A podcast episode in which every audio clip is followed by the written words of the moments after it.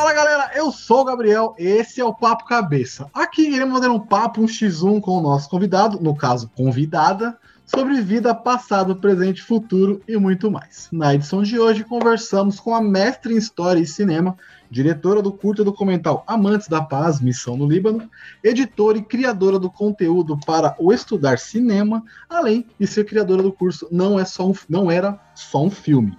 Hoje conversamos com a Carla Naira. Tudo bom, Carla?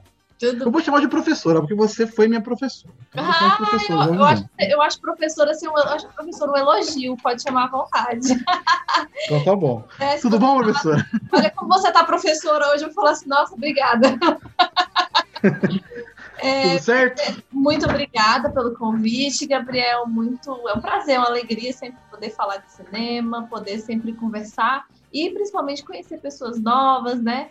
Jovens cinéfilos e cinéfilas que estão aí, né, nesse caminho, nessa estradinha do conhecimento que é infinita para todos nós. É isso aí. E é muito árduo, né? Mas a gente vai falar bastante sobre isso. A iniciativa Podcasters Unidos foi criada com a ideia de divulgar podcasts menos conhecidos, aqueles que, apesar de undergrounds, têm muita qualidade tanto em entretenimento quanto em opinião por aqui você tem a chance de conhecer novas vozes que movimentam essa rede. Então entre lá no nosso Instagram, o arroba Podcasters Unidos, é só escolher e dar o play.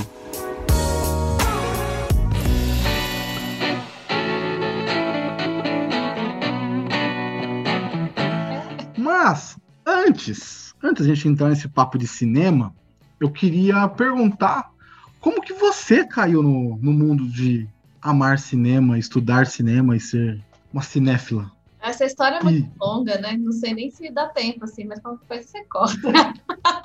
Não, tranquilo, tranquilo, não tem tempo. Porque a gente, a gente começa a gostar de cinema com os filmes, né? É a primeira coisa. A gente hum. gosta, a gente vê os filmes e aí a gente começa a ficar curioso, a querer ver mais, saber como é que aquilo foi feito né? A gente fica fã uhum. dos diretores, a gente começa a identificar né, o trabalho dos diretores, fala, nossa, esse aqui é o fulano de tal, esse aqui é a fulana de tal. A gente se, começa a se sentir, né? Nossa, olha só como eu tô já conhecendo os trabalhos. Aí a gente vai estudar cinema para a gente voltar para o nosso uhum. lugar de uhum. humildade, né?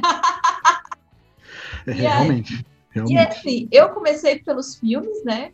É, eu, eu tinha uma JVC em casa que era do meu pai, né? depois que ele se desapegou do brinquedinho, eu ficava gravando tudo, né? Gravava no trabalho de escola, gravava com a JVC, gravava brincadeira com as colegas, fazia novelas, na ordem, né? Negócio de edição, nem sabia, né? Lá na minha adolescência, né? Lá na, na idade dos dinossauros, mil anos atrás, não revelarei. Tô brincando. E aí, bom, fui fazer faculdade, fiz faculdade de jornalismo, Lá no jornalismo eu me identifiquei muito com a parte de audiovisual, né? Então a gente fazia telejornais, estudava ali como é que era feito, planos, enquadramentos, composição, tal.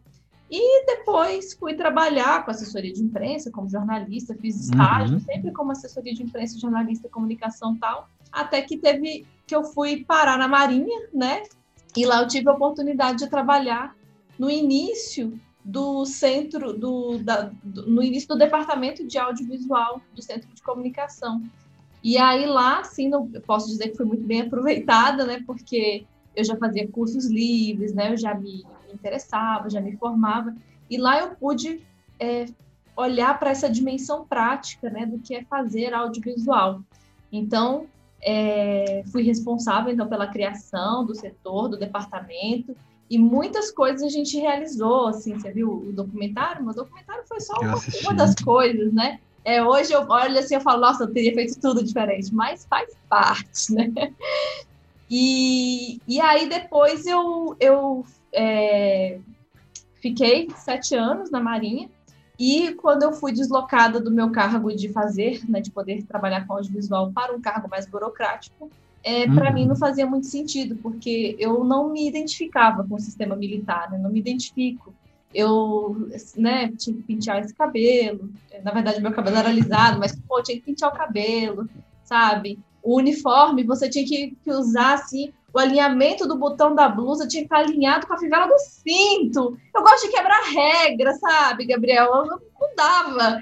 E aí indo para a parte burocrática da coisa, aí é que não deu certo. Então, me planejei para poder fazer uma saída com, né, salvando, guardando dinheiro, uhum. porque a gente, os boletos continuam chegando. E aí me preparei para fazer um mestrado, que era um sonho, eu queria entrar na pesquisa. E aí foi quando eu deparei com essa parte mais teórica do cinema e com esse outro universo, assim, sabe? É, cara, é, essa profundidade, assim, é, que o cinema e essa potência que o cinema tem de mudar o nosso olhar sobre as coisas, sobre a vida, de mudar o nosso olhar sobre a gente mesmo, sabe? Quando eu entrei no uhum. processo de análise fílmica, assim, foi uma coisa muito interessante, porque eu precisava pensar e refletir sobre o que eu senti com determinada cena se eu me incomodei, por que eu me incomodei, se eu me emocionei, por que eu me... Quase um processo terapêutico, assim.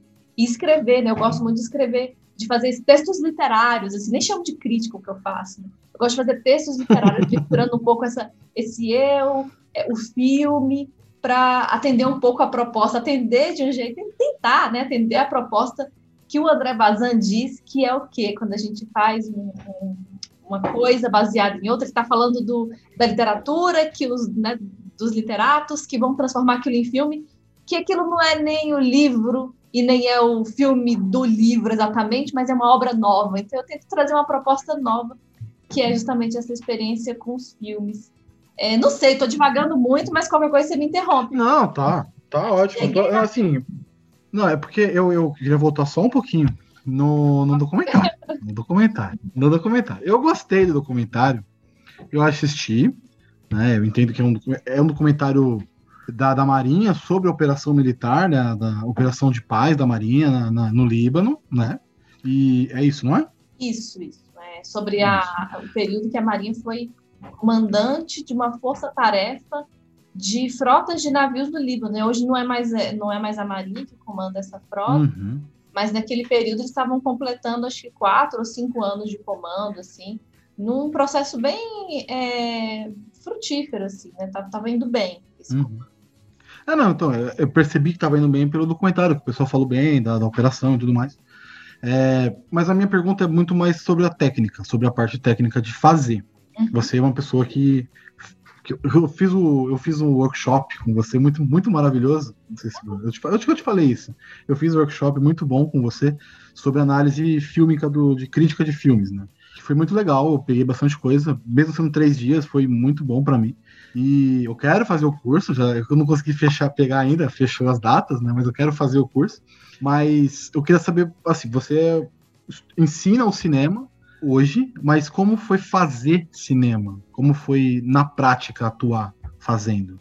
É, é muito diferente fazer e pesquisar. É muito diferente. Ao mesmo tempo que são duas dimensões que deveriam andar juntas, né? Porque eu, hoje, com a minha experiência da pesquisa, e eu pretendo voltar a fazer em algum momento, não sei, sem previsão, eu teria outra forma de. Eu, eu teria um olhar muito mais artístico e muito mais elaborado, mais reflexivo sobre aquilo que eu estou fazendo. Agora, a pessoa que faz é, filmes, né, muitos cineastas fazem filmes, muitos grandes cineastas fizeram de uma forma bastante intuitiva, né? E é muito interessante isso, porque é, esse gostar ele vem dessa parte um pouco intuitiva, mas é preciso conhecer a técnica, conhecer a teoria. E nesse processo de fazer um, um, um filme, documentário, especialmente no Líbano, né? Que é um país que, que fica ali na, né, entre o conflito, não conflito, de vez em quando acontece alguma coisa ali, é bem assim, delicado. É, foi bem desafiador, né? porque a gente tinha, foi eu e um, e um parceiro, assim, de trabalho, uma equipe muito reduzidíssima, sabe? É, não tinha dinheiro para mandar, né, grandes quantidades de pessoas. Então, assim, foi eu, acho que eu e duas, mais dois parceiros, agora eu não lembro direito, a memória da pessoa já é a idade. e a, eu lembro que a gente tinha que andar pelas ruas com os equipamentos, segurando tudo, e eu tinha um receio daquilo parecer arma, assim, sabe? eu tinha medo, de, porque assim, é, tem, tem soldados, tem militares ali na cidade inteira, no centro de Beirute principalmente, e eu tinha medo daquilo parecer armas e de eu ser, sei lá, de eu ser parada por alguma coisa, e não é todo lugar que a gente podia filmar. Então, assim, a gente precisou é, ser bem criativa, assim, na hora de encontrar é, as opções, assim, né? E a gente não, não, mudou muito, assim, né? A técnica de fazer um documentário, eu, a gente trabalhou com um documentário de estilo entrevistas, né? Buscando trazer uma história a partir de um roteiro que vai se moldando ao longo do processo, porque o documental a gente tem que ter essa abertura, né? Para deixar é, deixar as histórias aparecerem também. A gente às vezes pensa que a gente vai para um lado, mas a história começa a ganhar um fôlego, ela começa a criar a própria vida, e você fala: não, calma aí, deixa eu te alcançar então história, já que não sou eu aqui que estou mandando o negócio, né? Então a gente tem um pouco essa relação mesmo é, simbiótica assim, com a própria história no documentário. Então é, foi desafiador, acho que o mais desafiador foi nesse sentido, assim, de, de conseguir filmar sem ter problemas, assim, a gente teve que pedir algumas autorizações, mesmo a gente sendo da Marinha, né, com uma certa autorização para fazer coisas ali, a gente tinha muito cuidado, assim, com essa parte, principalmente de não estar tá infringindo alguma regra, alguma, alguma, alguma norma, né? E, uhum. e, o que a gente fazia era enquadrar os personagens ali em planos médios, né, primeiros planos, para poder fazer as entrevistas é, do jeito que a gente conseguia fazer. Isso também é interessante. Porque, assim, às vezes tinha um almirante que tinha que dar uma entrevista, às vezes ele não queria dar entrevista, ele não queria falar, a gente precisava fazer a parada acontecer, sabe? É, a gente tinha que catar as pessoas. Então, assim, cara, não dava muito para a gente ficar pensando em planos, pensando em muitas coisas. A gente precisava primeiro dar. Era um trabalho muito jornalístico também, né? Que tem essa coisa de uhum. você pegar, aprender aquela informação ali e depois você trabalhar ela, enfim, é, através da montagem, né? A montagem no documentário é muito, muito, muito importante. Muito, muito, muito, muito importante. Porque é, é praticamente lá que a gente vai conseguir dar o tom da história, né?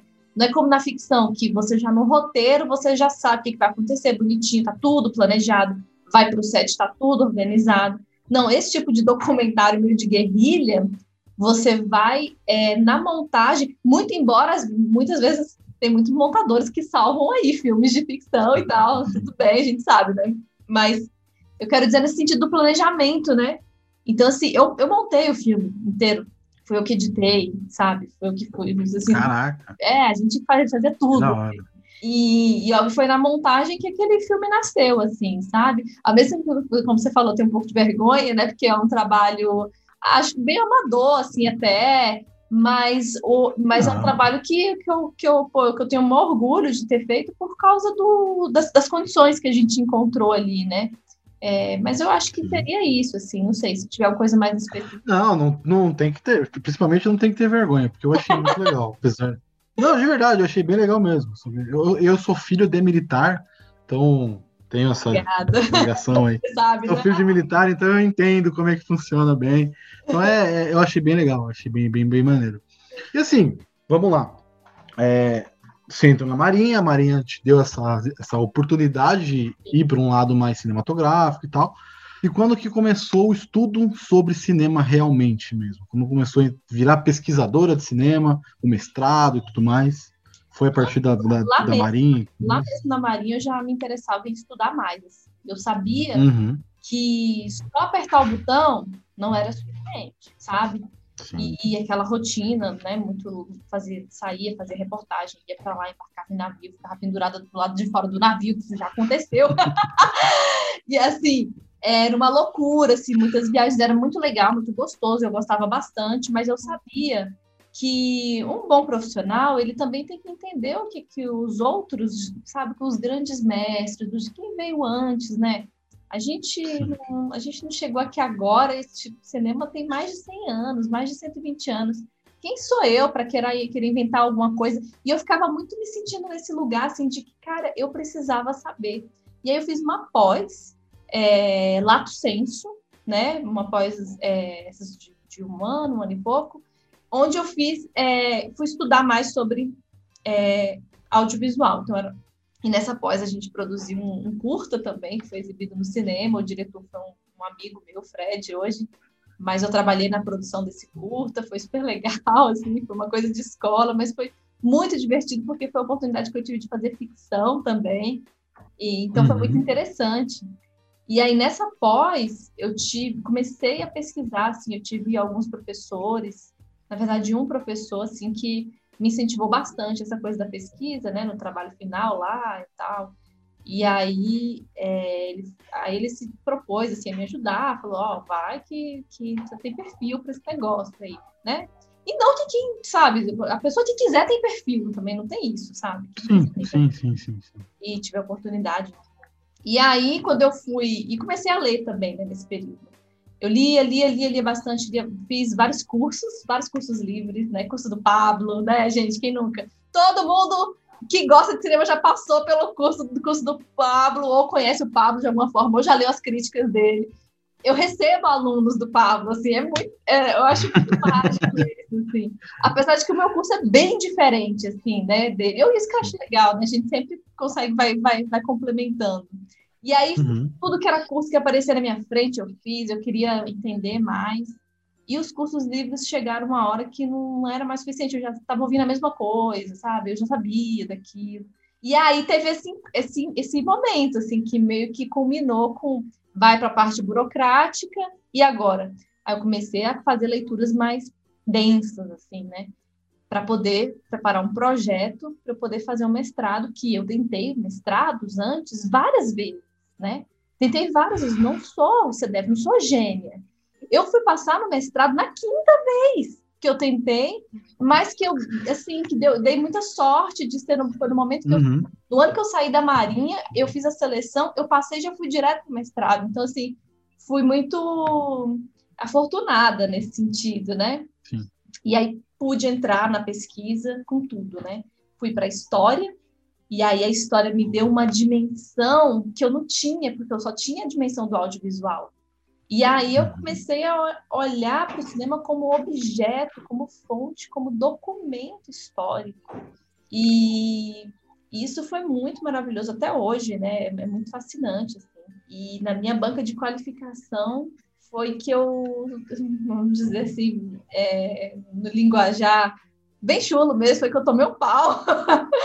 Não no sentido de ter reprovado, mas assim, eu tive é, vários apontamentos que fui muito confrontada e foi muito importante para mim esse confronto. Até hoje eu sou muito grata à minha banca, assim, que me confrontou, e eu adoro isso, sabe? É, de vez em quando aparecem uns seguidores lá falando assim, olha, você está se contradizendo nesse ponto, esse conceito que você usou para mim é assim, e eu chamo essas pessoas para conversar, porque eu gosto disso, é assim que a gente cresce, né? Eu, e eu gostei bastante. Então, e esse processo da pesquisa me fez entender que cinema não é um fenômeno isolado do mundo, não é uma coisa que aí o filme não se mistura com as questões do tempo presente. O filme ele é documento para a gente entender história, para a gente entender movimentos políticos. O filme é agente político, né? E aí é muito interessante, porque quando eu vejo é, essa separação de que filme e política não se misturam, não estou falando de política partidária, não estou falando da política do, né, de estar tá relacionado uhum, sim, sim. sociais e tal. E quando a gente olha para os movimentos cinematográficos, o que, que foram esses movimentos? Né? Cinema Novo Brasileiro foi um movimento anti-imperialista, né? contra as uhum. formas, fórmulas prontas hollywoodianas, né? O próprio Glauber Rocha, ele foi um cara que teve que se que teve que se exilar na Europa. Ele foi procurado, foi, foi perseguido na, na ditadura militar. E se ele não tivesse se exilado, ele provavelmente ele, né, teria que ter tido enfrentado ali uh, os percalços daquele momento. Então, por que, que ele foi é, procurado? Porque a obra cinematográfica dele tinha um teor é, que, enfim, naquele momento não podia, era censurado.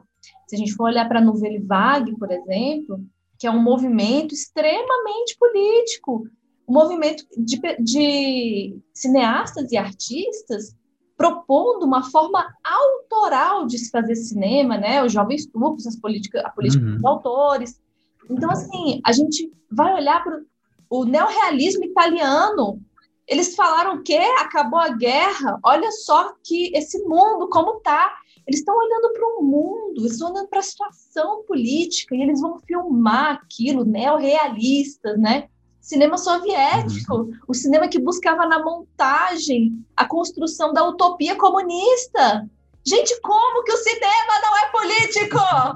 Não podemos, não dá, não, tem como. Assim, uma, gente, você viu que assim, eu citei alguns poucos casos, mas a gente hum. ficar a noite inteira falando sobre como que o sistema pode representar o seu tempo, como que o sistema pode, sim. A Leni Riefenstahl, a cineasta do Hitler, né, que fazia filmes de louvor ao nazismo. Então, assim, a gente, é, é, o cineasta, o realizador, o artista de cinema, que não entende que o filme pode ser político, ele está refém de uma ideia dominante, do sistema dominante, que é, enfim, o mundo que a gente vive.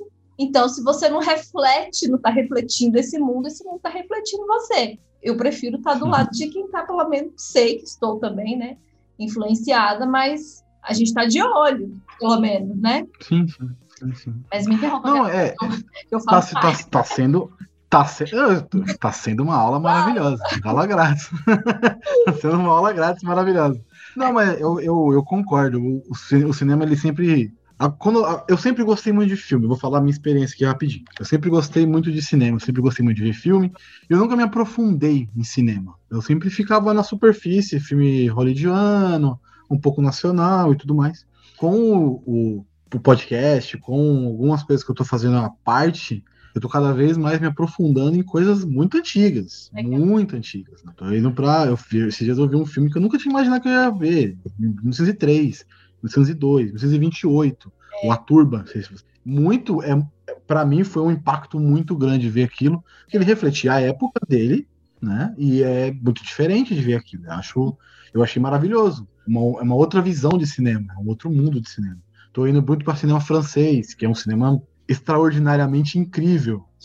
Eu tô, tô adorando, tô adorando o cinema francês. É, eu vou, tô, tô, programando já fazer uns filmes de, de um filme de 91, Fatantango, o filme húngaro de sete horas.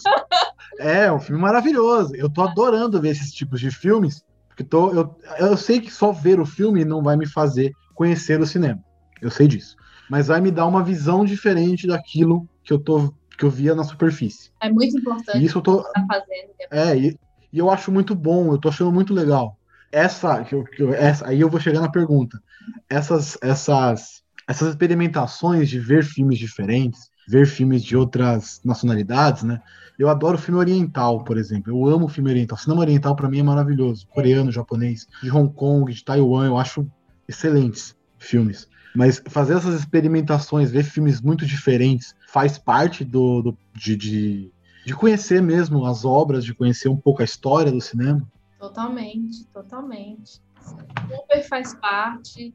E você fica me contando, eu fico com vontade de fazer perguntas para você. Olha que o espírito... Pode fazer. É, um bate-papo. É um bate-papo. É um bate-papo. Pode perguntar, fica à vontade. Eu vou, eu vou, te, eu vou te responder e aí eu faço minha pergunta, então. Pode ser. O que que acontece? Eu, eu assim, super é, faz parte. É, isso é muito importante porque a gente tá no, no, assim, no momento, to, todas, todas as sociedades, existem várias sociedades no mundo, né? Todas as sociedades têm um tipo de ideologia dominante, que é a ideologia do status quo, que é aquilo que está dado, no nosso caso é o capitalismo, sim, são as ideias que estão circulando, né? E essa, essa, é, essas ideias elas vão circular também no formato de filmes, né? É, o Jean-Claude Bernardet diz uma frase que eu gosto muito, ele fala que o terreno da cultura é um campo de disputas, né? Então é um campo de disputa de ideias, um campo de disputa de espaço, né? Se a gente for perceber é, hoje, assim, a população negra tem disputado bastante esse espaço e tem conseguido cada vez legitimamente mais espaço. É, a gente, sim, tem muitos problemas, enfim, da forma como se representa, sempre vai ter, mas isso é bom que aconteça, é importante que cada vez mais esses movimentos estejam é, sendo observados. É, a, é, outros povos, outros cinemas, né, como você bem colocou, tem o cinema asiático, que é um cinema maravilhoso, é uma outra pegada, né? Tem o cinema francês, assim como o cinema europeu, o cinema iraniano, que é uma coisa de louco, Sim. assim, né? Bollywood, né? Que é uma indústria fantástica de cinema. Então, onde estão esses outros cinemas? É a pergunta que nós cinéfilos e cinéfilas nos fazemos quando a gente começa a se interessar e a entrar, mergulhar nesse mundo, né? Onde estão esses uhum. Será que só tem Hollywood? E não que Hollywood seja ruim, né, gente? Tem, tem filmes fantásticos, maravilhosos, muito bem trabalhados, produzidos. É, mas não é só isso que o mundo dos cinemas africanos, cadê? Sabe? A gente não vê cineastas africanos fazendo sucesso aqui no Brasil. Então, onde estão esses cinemas? Então, se a gente quer falar de cinema. Se a gente quer escrever críticas de cinema, a gente tem que ter esse repertório. Né? Esse trabalho que você faz de buscar outros filmes para, inclusive, produzir seu conteúdo, inclusive, que eu achei uma coisa maravilhosa, porque é uma forma da gente ir estudando e contando né, o que, que a gente está estudando. Isso é muito legal. E eu acho que isso é mais legal ainda porque quem faz, além de aprender, multiplica isso e ensina outras pessoas. Isso é, é lindo, né? Do conhecimento. Então, isso é maravilhoso. E a gente não pode perder de vista a questão da leitura, né? De entender que existe uma teoria de cinema, né? Que um filme ele não pode, que um filme ele não, ele não é somente o reflexo do seu tempo, né? O seu tempo também entra no filme, né? Uma, é uma simbiose, é uma ida de mão dupla, né? No, ao, ao, mesmo tempo, o, o, tem um autor que chama Raymond Williams, ele fala que o filme é um produto cultural, né? Esse produto cultural, ele, é, ele vai dizer, então a arte imita a vida, mas a vida também imita a arte. E ele está dizendo que, sim, o cinema ele vai refletir significados e valores, ele vai ser constituído por uma sociedade, mas ele também vai te constituir. Ele também vai formar a sua cabeça, vai colocar ideias aí. Então, é por isso que eu acho que quando a gente muda a forma como a gente enxerga os filmes, a gente muda a forma como a gente vê o mundo, como a gente se vê porque a gente sabe que está rolando essa simbiose toda e, e isso é muito interessante. Isso não é só entretenimento, isso é conhecimento para a vida, isso é formação de nós como sujeitos. Nesse sentido, eu defendo que audiovisual deveria ser ensinado na escola, né? Montagem, enfim, técnicas de condução de narrativa. Então, para a gente, principalmente numa sociedade que está cada vez mais audiovisual. E a gente não pode olhar passivamente para esses vídeos, né?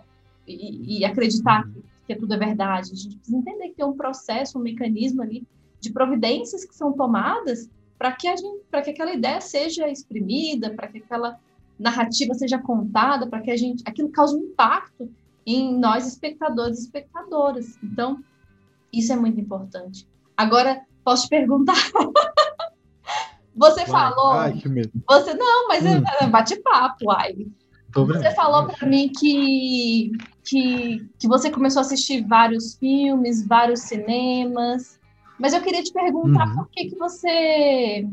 Por que, que você começou a se interessar por cinema também? Assim, você fez essa pergunta para mim e por que, que você quer, sentiu essa necessidade de se aprofundar mais? Eu também quero saber. Ué, tá pensando o quê? Não, não, sim, é, é um bate-papo, então não tem problema.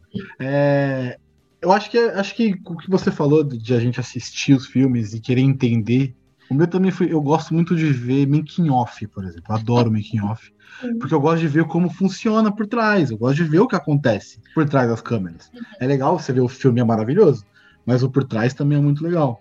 Por exemplo, um exemplo bobo aqui: Marvel, as séries da Marvel. Né? Tem da Disney Plus. Todo, todo final de temporada tem um episódio sobre o making off. É. é o episódio que eu mais gosto de assistir é esse, geralmente. Porque eu, eu entendo, eu, pô, legal, aí, ó, entendi como que foi feito. É. Tem muita coisa de making off que eu gosto. E eu sempre vi muito, eu fui uma criança educada pela TV, né? então eu assisti muito filme, assisti. Eu cresci vendo Star Wars, eu cresci vendo desenhos da Pixar. Eu, eu nasci em 91. Meu primeiro filme no cinema foi Rei Leão, por exemplo, que eu lembro. Então, eu cresci vendo, eu cresci vendo filme, eu cresci vendo cinema. Então, eu sempre sonhei em trabalhar com cinema, sempre sonhei em ver cinema, fazer cinema, e entender cinema. Mas isso ficou por muito tempo afastado da minha vida, porque eu trabalho, enfim, outras coisas, responsabilidades, não, não, não e agora? É, agora não, não, nunca tive essa oportunidade. Agora com o podcast, fazendo podcast desde 2014 que eu faço, agora mais ativamente com o meu podcast, eu tô indo mais fundo para poder passar realmente. Por exemplo, eu tenho esse aqui que a gente está conversando, que é o Sete Letras. Esse aqui é cultura pop mesmo, então eu pego o filme que tá hypado, pego o filme blockbuster mesmo, enfim. E tem o Cinecult, que é um outro projeto, e aí sim, esse sim é mais focado nos filmes cults, né, obviamente. Ah, Então, aí eu não é nem, não é nem crítica, não é nem análise, é, é experiência. legal. Eu falo a minha experiência de ver os filmes, porque eu não tenho o teórico para fazer análise. Eu tenho essa consciência. Então, eu não vou me propor a fazer uma análise errada de algo que eu não tenho, não tenho expertise. Então, o que eu posso passar sobre os filmes que eu estou assistindo? A minha experiência. Então, é isso que eu tento passar, sempre que eu assisto um filme diferente. Então, e é um processo que eu tô me, me- eu tô querendo aprender mais, tanto que eu tô buscando cursos, estou buscando é, faculdade nesse, nesse ramo, mas enquanto eu não tenho teórico, eu tô focando na minha experiência. Que eu acho que a experiência, mesmo sendo. Não, não, não é uma análise, não é uma análise errada. Eu posso passar a minha visão. Uhum.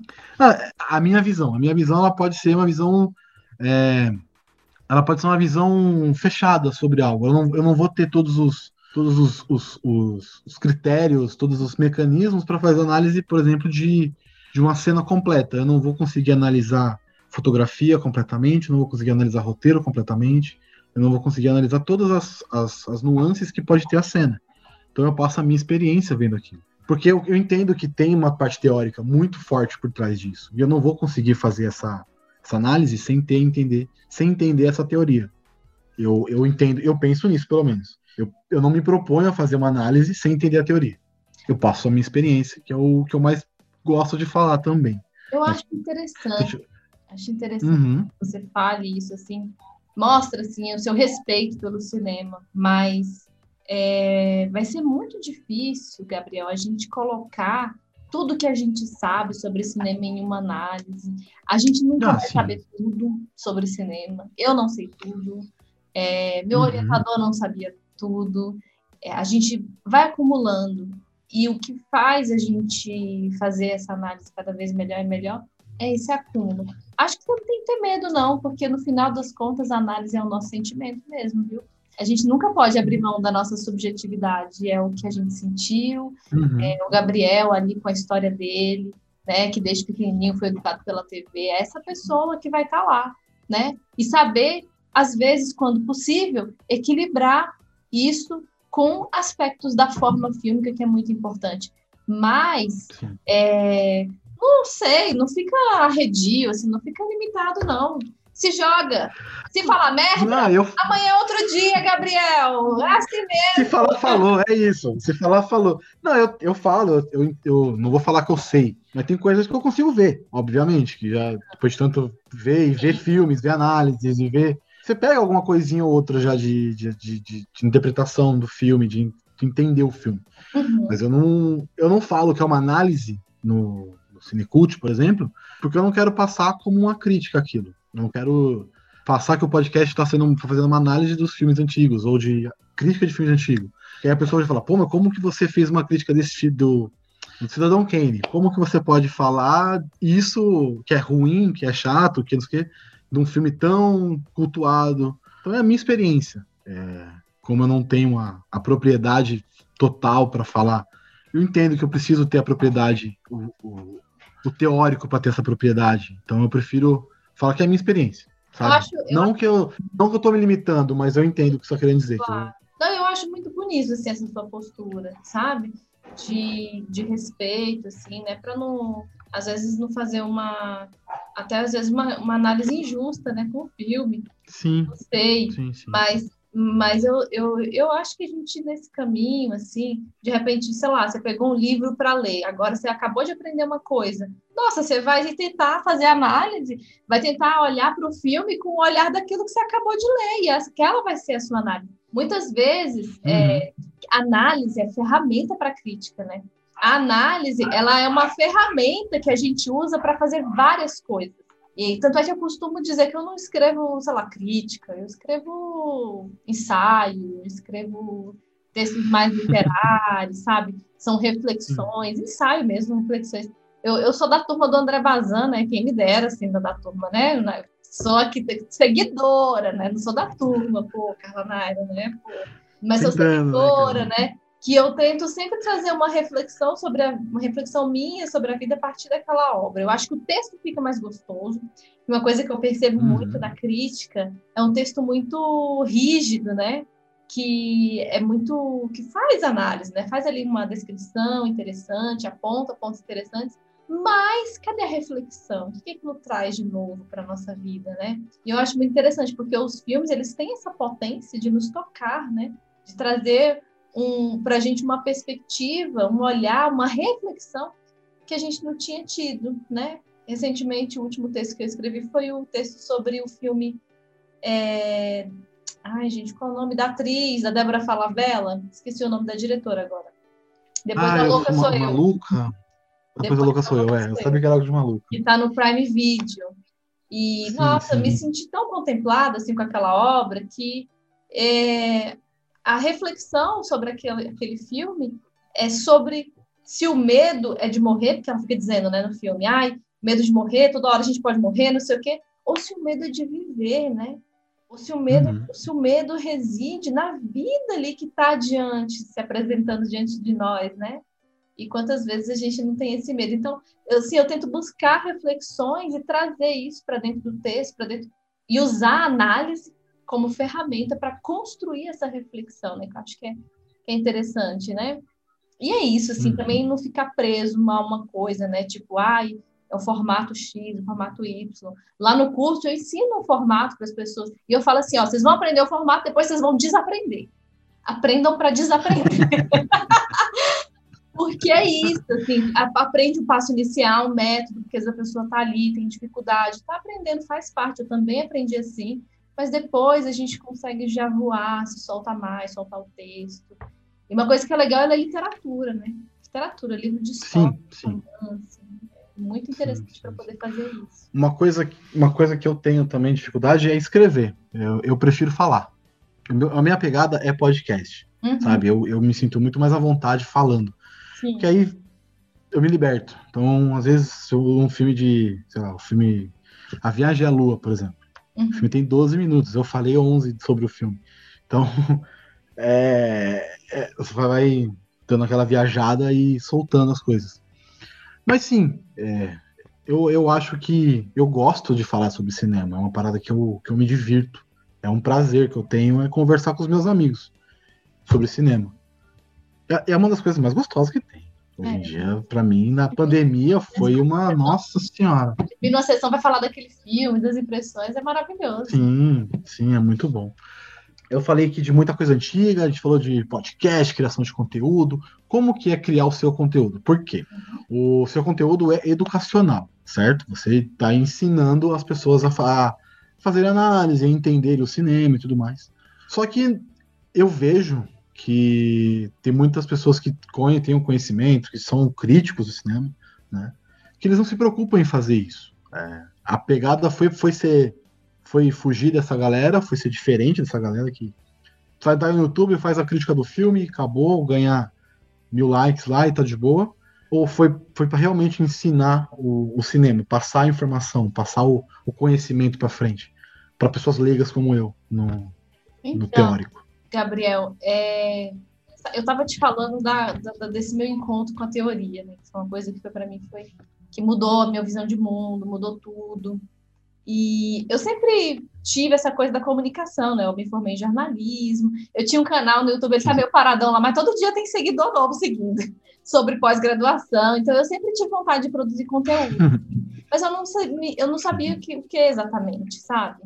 Quando eu concluí o mestrado, e eu comecei, foi um pouco antes, né? Foi, eu comecei a estudar cinema tem pouco mais de um ano. E só agora que eu comecei a investir bastante, né, a partir do final do ano passado, em conteúdo que eu já tinha defendido, então tinha mais tempo, porque a, a dissertação é, demanda bastante. É, e aí, quando eu estava lá na universidade, lá na, na pós-graduação, no mestrado, eu ia muito, frequentava muito congresso acadêmico, né? sempre gostei dessa coisa, principalmente do debate, né? Assim, me sinto muito viva quando eu estou no meio do debate, que eu posso perguntar, a pessoa ela responde, rola o confronto de ideias, acho isso a coisa mais linda do mundo. E quando eu ia para esses congressos, eu via muitas discussões muito ricas, assim, sabe? Muito, caramba, muita coisa massa. Eu via galera foda pra caralho. Nem sei, pode falar, Paulo. Se não puder, você faz pi. Pode, pode. Tá liberado. Tá Era, liberado. meu Deus do céu. Eu vi um povo falando de cinema de um jeito que eu nunca tinha visto. E não tinha aquilo na internet. Não tinha, porque Sim. às vezes o pessoal da academia está muito ocupado, é uma vida muito intensa mesmo. Tem que apresentar trabalho em congressos, tem que escrever artigo, você tem que ler, sabe, 500, mil páginas por semana, é muita coisa. É um trabalho desgastante, né? Quando a gente fala, a gente vê aí, a, o pessoal fala assim, ah, você só estuda, putz, grila, cara. Estudar é um trabalho, sabe, é um trabalho, pô, é exaustivo Você só, você só estuda é demais. né? E, e eu fui eu fui bolsista, né, da CAPES, né? Então a, a bolsa, assim, tive essa, essa oportunidade maravilhosa de poder receber uma bolsa, não era muito, mas ajudava ali a comprar xerox, né, dos textos que eu precisava, enfim. E aí, quando eu vi aquele quantidade de conteúdo, eu eu, eu falava assim, cara, a gente precisa comunicar isso. A gente precisa comunicar isso. Maneiro. As pessoas têm que saber disso. Não dá para ficar aqui na academia, não dá para ficar aqui nos congressos acadêmicos. Não, existe uma galera lá fora, sabe, que quer, pô, que produz conteúdo, que faz site, que quer gravar seu podcast, que quer entender mais, que quer ter acesso a esse conhecimento, mas que não quer fazer um mestrado, um doutorado. Ninguém é obrigado a fazer mestrado, doutorado, não é. Quem quiser faz, quem não quiser não faz. Mas esse conhecimento precisa estar di- disponível de uma forma acessível. E aí eu comecei a pensar é, em como eu poderia trazer isso para a internet. Eu comecei devagarzinho, você até encontrar, assim, até hoje a gente vai encontrando, né? Quem a gente trabalha com conteúdos, também você sabe, a gente vai sempre tentando melhorar, encontrar a melhor forma de falar com as pessoas. Eu lembro que muitas vezes eu colo- colocava conteúdos, as pessoas falavam assim, nossa, dá um exemplo, ficou muito abstrato. Por quê? Porque eu venho desse lugar, né, que para mim parece que tá ok, mas às vezes a pessoa fala, pô, Carla, não entendi nada. Então, assim, eu também estou me moldando porque eu quero me fazer entender, eu quero que as pessoas entendam, eu quero, Uhum. eu quero passar realmente esse conhecimento. E aí, comecei a produzir esse conteúdo e, para pagar os boletos, tem a proposta do curso também, né? Porque pô, tudo isso é uma estrutura, dá trabalho, né? Pra caramba. E aí, é, quando eu vi que tinha aquele tanto de conhecimento que estava sendo explorado de uma forma ainda muito limitada, né, numa linguagem, num estilo, né, que é mais, mais inacessível, infelizmente, eu pensei que isso podia, cara, ser maravilhoso se mais pessoas pudessem conhecer e, e, enfim.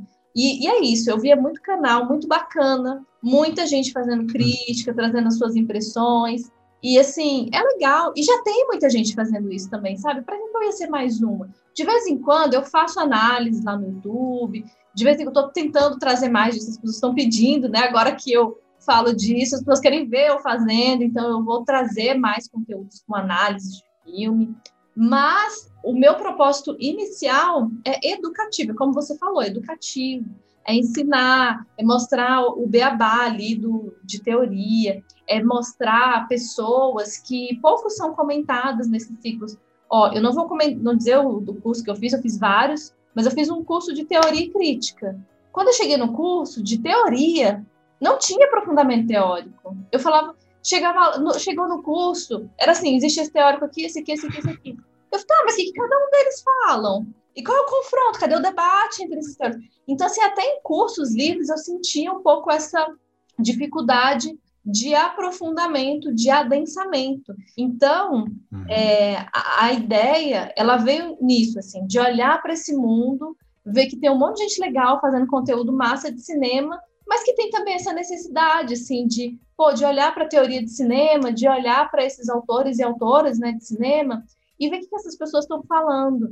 Então, foi um pouco isso, assim, de tentar um pouco traduzir essa linguagem. Às vezes é difícil, uhum. né? Porque precisa, na academia, não dá pra gente dizer, ah, eles não querem isso. Não, existe um jeito de falar, existe uma regra para você publicar, assim, é importante o formato. Mas estamos aí tentando fazer esse, esse, trabalho, assim, qualquer coisa vocês reclamem e a gente vai adaptando, melhorando. Como eu digo, trabalhamos sempre para melhor atender, né, Gabriel? Sim, sim. Agora, como é que é? É... Trabalhamos bem para sempre atender. Não é assim na padaria. Que tinha no, no, Trabalhamos sempre para melhor atender. É, que tinha no. Aqui em São Paulo tem no, no, no papel do pão. Não sei se aí em Brasília também tem. Na padaria. Na padaria sempre tem isso. Sobramos bem para a atender. Enfim, agora ah, acho que tá legal o papo, mas eu quero falar um pouco com a Carla Naira, telespectadora aí, a pessoa que consome cinema, consome filmes.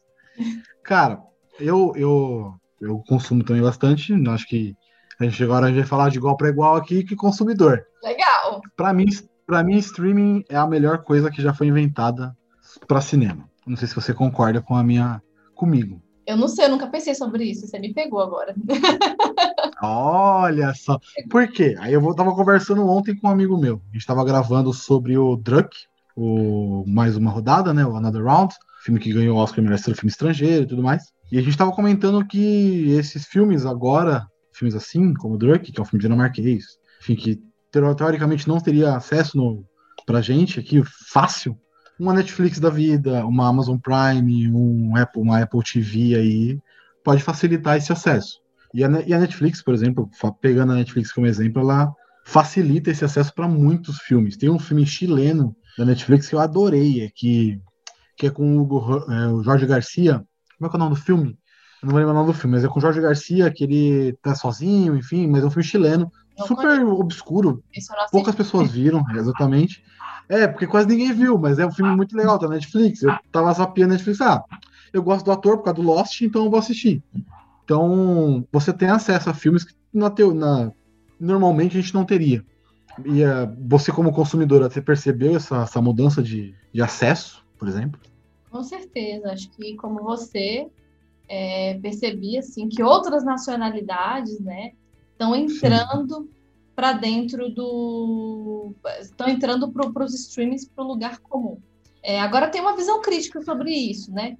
É, por um Sim. lado, é muito bom, realmente, como você bem colocou, o lado positivo é esse mesmo, é isso. Entendeu? O lado bom é que a gente pode ter acesso a filmes que é, é, antigamente a gente não teria né, acesso, era, é muito mais difícil, né? Até mesmo quando a gente, não sei se você é do tempo das locadoras, né? Eu cada vez mais entregando a minha idade, tudo bem. É... Também sou, não, relaxa. Eu também, mas você tem cara de juventude. É, eu, tô nos, eu tô nos 30 já. Tá enganado, né, Gabriel? Tá enganado, tem. Opa. Mas assim, que o, é, até mesmo em locadoras, quando a gente frequentava, a gente não tinha essa diversidade toda, né, de nacionalidade, de filmes. Então, o streaming, e aí a Netflix vem é, na dianteira desse movimento de streaming, tem realmente proporcionado isso. Isso é muito interessante. Esse é um ponto. Agora, a Netflix faz isso, a Netflix e outras, né? Tô falando Netflix, mas entenda que streamings.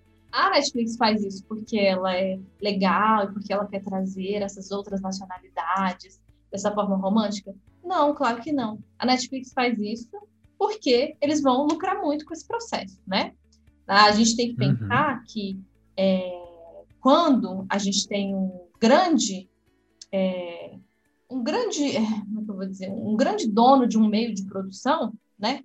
É, o, no caso a Netflix, ela é dona desse meio de produção que é o cinema, né? Da indústria, é, financia várias produções. Quando a gente tem um grande dono de um meio de produção, é, nesse mundo que a gente vive, que é um mundo capitalista, né? Que no final do dia eu quero lucro, né? A gente precisa pensar, eles eles estão vendo sempre qual que é o lucro que eles vão ganhar com isso. Ou seja, se esses filmes não tivessem uma rentabilidade ou uma expectativa, porque alguns não têm mesmo, uma expectativa de rentabilidade, a Netflix não estaria fazendo isso. Da mesma forma, é, filmes com pautas antirracistas filmes com pautas LGBTQIA+, são filmes, são séries, são produtos audiovisuais é, que são demandas dessa população. Essa população ganhou uma notoriedade por causa das suas lutas muito legítimas. E agora, o que, que acontece? O capital, na figura dos streamings, dos donos de meios de produção, vão se apropriar dessas temáticas, dessa diversidade para poder lucrar com isso. Sempre foi assim. Sempre foi assim. Uhum. A gente pegar, se a gente for pegar o movimento hippie nos Estados Unidos na década né, de 50, 60, 70, é, óculos redondinho, estilo John Lennon, virou mercadoria, né? É, então aquilo virou um estilo, faça amor, não faça guerra, virou um estilo, virou um negócio cool, legal. né? E aí, o que, que acontece? O capital se apropria dessas pautas que são importantes para poder, então, vender e lucrar com isso. É, um exemplo muito interessante é o próprio exemplo lá na União Soviética, que não é questão do capital, necessariamente, mas uma forma de apropriação de, um, de uma cultura dominante. Né? Então, se nos anos 20 até 29 a escola de cinema soviético estava propondo uma montagem problematizadora, né, que colocava ali dois pontos em tensão, que, que de certa forma trazia uma reflexão para aquela sociedade. Quando o Stalin assume, e aí a gente tem né, todas as mazelas do governo stalinista na, na, rua, na, na antiga União Soviética, ele vai dizer assim, o quê? Problematizar? Não, não, essa montagem intelectual aí não. O que eu vou investir é num filme bem griftiano, estilo Hollywood, só que tingido de vermelho, tingido de comunista. Então a gente precisa tomar muito cuidado com esses tingimentos, né, de antirracista, tingimentos de é, pró-LGBTQIA+, quando, na verdade, muitas vezes é só o capital se apropriando de pautas re relevantes para poder lucrar é, com isso. Agora, tem um lado positivo e que é positivo, tá? A gente tem essa crítica do sistema, dos meios de produção, que faz parte, a gente precisa criticar, mas é positivo, porque é como você disse, se também não fosse isso, a gente dificilmente teria acesso a filmes como a gente tem hoje, né? Filmes espanhóis, chilenos, argentinos, africanos, indianos, uma gama muito interessante para a gente treinar esse olhar. Mas é assim que a gente treina. A gente, treina, a gente ama criticando, a gente vai, a gente vai andando com o pé atrás, a gente anda com o pé atrás. Então, é, a minha, é, assim, a minha leitura sobre isso que você coloca é que sim, é positivo, tem esse lastro que é importante, tem essa evolução de trazer essas pautas, mas a gente precisa sempre olhar com cuidado é, e com a crítica necessária que a gente precisa e deve fazer, né, dentro desses espaços. Você, eu, eu, no, desde o workshop, é, você cita muito o cinema soviético. Sim, bastante. é isso que eu ia perguntar. É o seu estilo de cinema favorito? É o seu, Olha, seu cinema que você gosta mais de, de, analisar, de ver, de assistir e tal? Eu sou Apesar daquele filme dos heróis lá, russo. do Mar a Marvel russa, né? Como é que é? É, nossa. Eu não assisti, gente, eu só ouvi comentários. Os Guardiões, alguma coisa, enfim. Os Guardiões da Galáxia? Os Guardiões da Galáxia. Não, é Guardiões. Pô, os Guardiões é da Galáxia é muito legal. É, é, é, o, é Ordem dos Guardiões. Guardiões 1 e 2. Mas eu sei que tem uns, uns heróis, assim, meio esquisitos, né? De, na China também eles fazem uma versão chinesa dos heróis estadunidenses. é, eu, assim, eu gosto de tudo que é tipo de filme. É realmente um, como é que eu vou dizer? É um sofrimento para mim, Gabriel, dizer se eu gosto de mais de um filme ou de outro. Qual que é o meu filme favorito? Ah, Era essa a próxima pergunta. Não, não mentira aqui, não, não, não, não, não, não. Mas existem tipos de filme, né, que eu gosto bastante. E entre eles está, sim, o cinema soviético da escola soviética, da década de 20. Esse tipo de cinema, é, especialmente do Dziga Vertov, né, é um tipo de proposta cinematográfica muito interessante e muito linda, muito apaixonante, né? Imagina você pensar na montagem fílmica como os blocos de construção que vão cimentar uma nova sociedade. Olha isso, cara. Ninguém nunca fez isso depois deles. É poético, é poético. É poético, exatamente. É poético, é, é poético. Bonito, é a utopia. Essa noção, né? Sim. né? que não foi para frente. A gente né, depois vai ver a história se desenrolar e com o stalinismo, com a perseguição desses cineastas, eles tiveram que fugir. Então, é um cinema que eu gosto muito por causa da sua ideia e por causa da forma como os filmes são construídos, como eles são pensados, né? É, se o, no cinema soviético ele tem uma montagem intelectual, né? que é uma montagem que está pensando várias coisas, não daria tempo da gente falar aqui, né?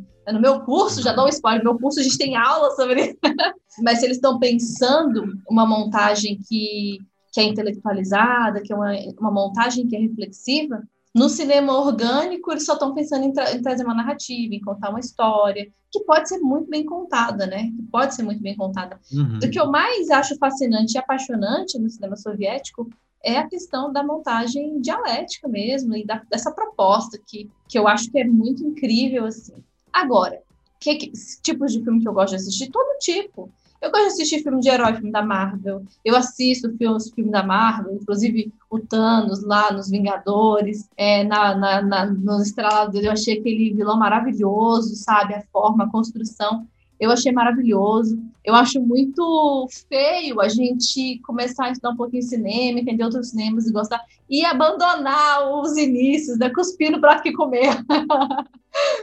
eu, jamais. Jamais. Eu vejo de tudo. E eu vejo, eu gosto muito do cinema nacional, muito, muito. É, Primeiro, porque é um cinema nosso. Eu fico muito feliz de ver a gente produzindo filmes, apesar de hoje, né? De, enfim, a gente nunca teve uma situação 100% favorável para o audiovisual, mas a gente tinha programas interessantes que estavam em desenvolvimento que agora no governo atual a gente tem esse desmonte, enfim, né? Que a gente já conhece.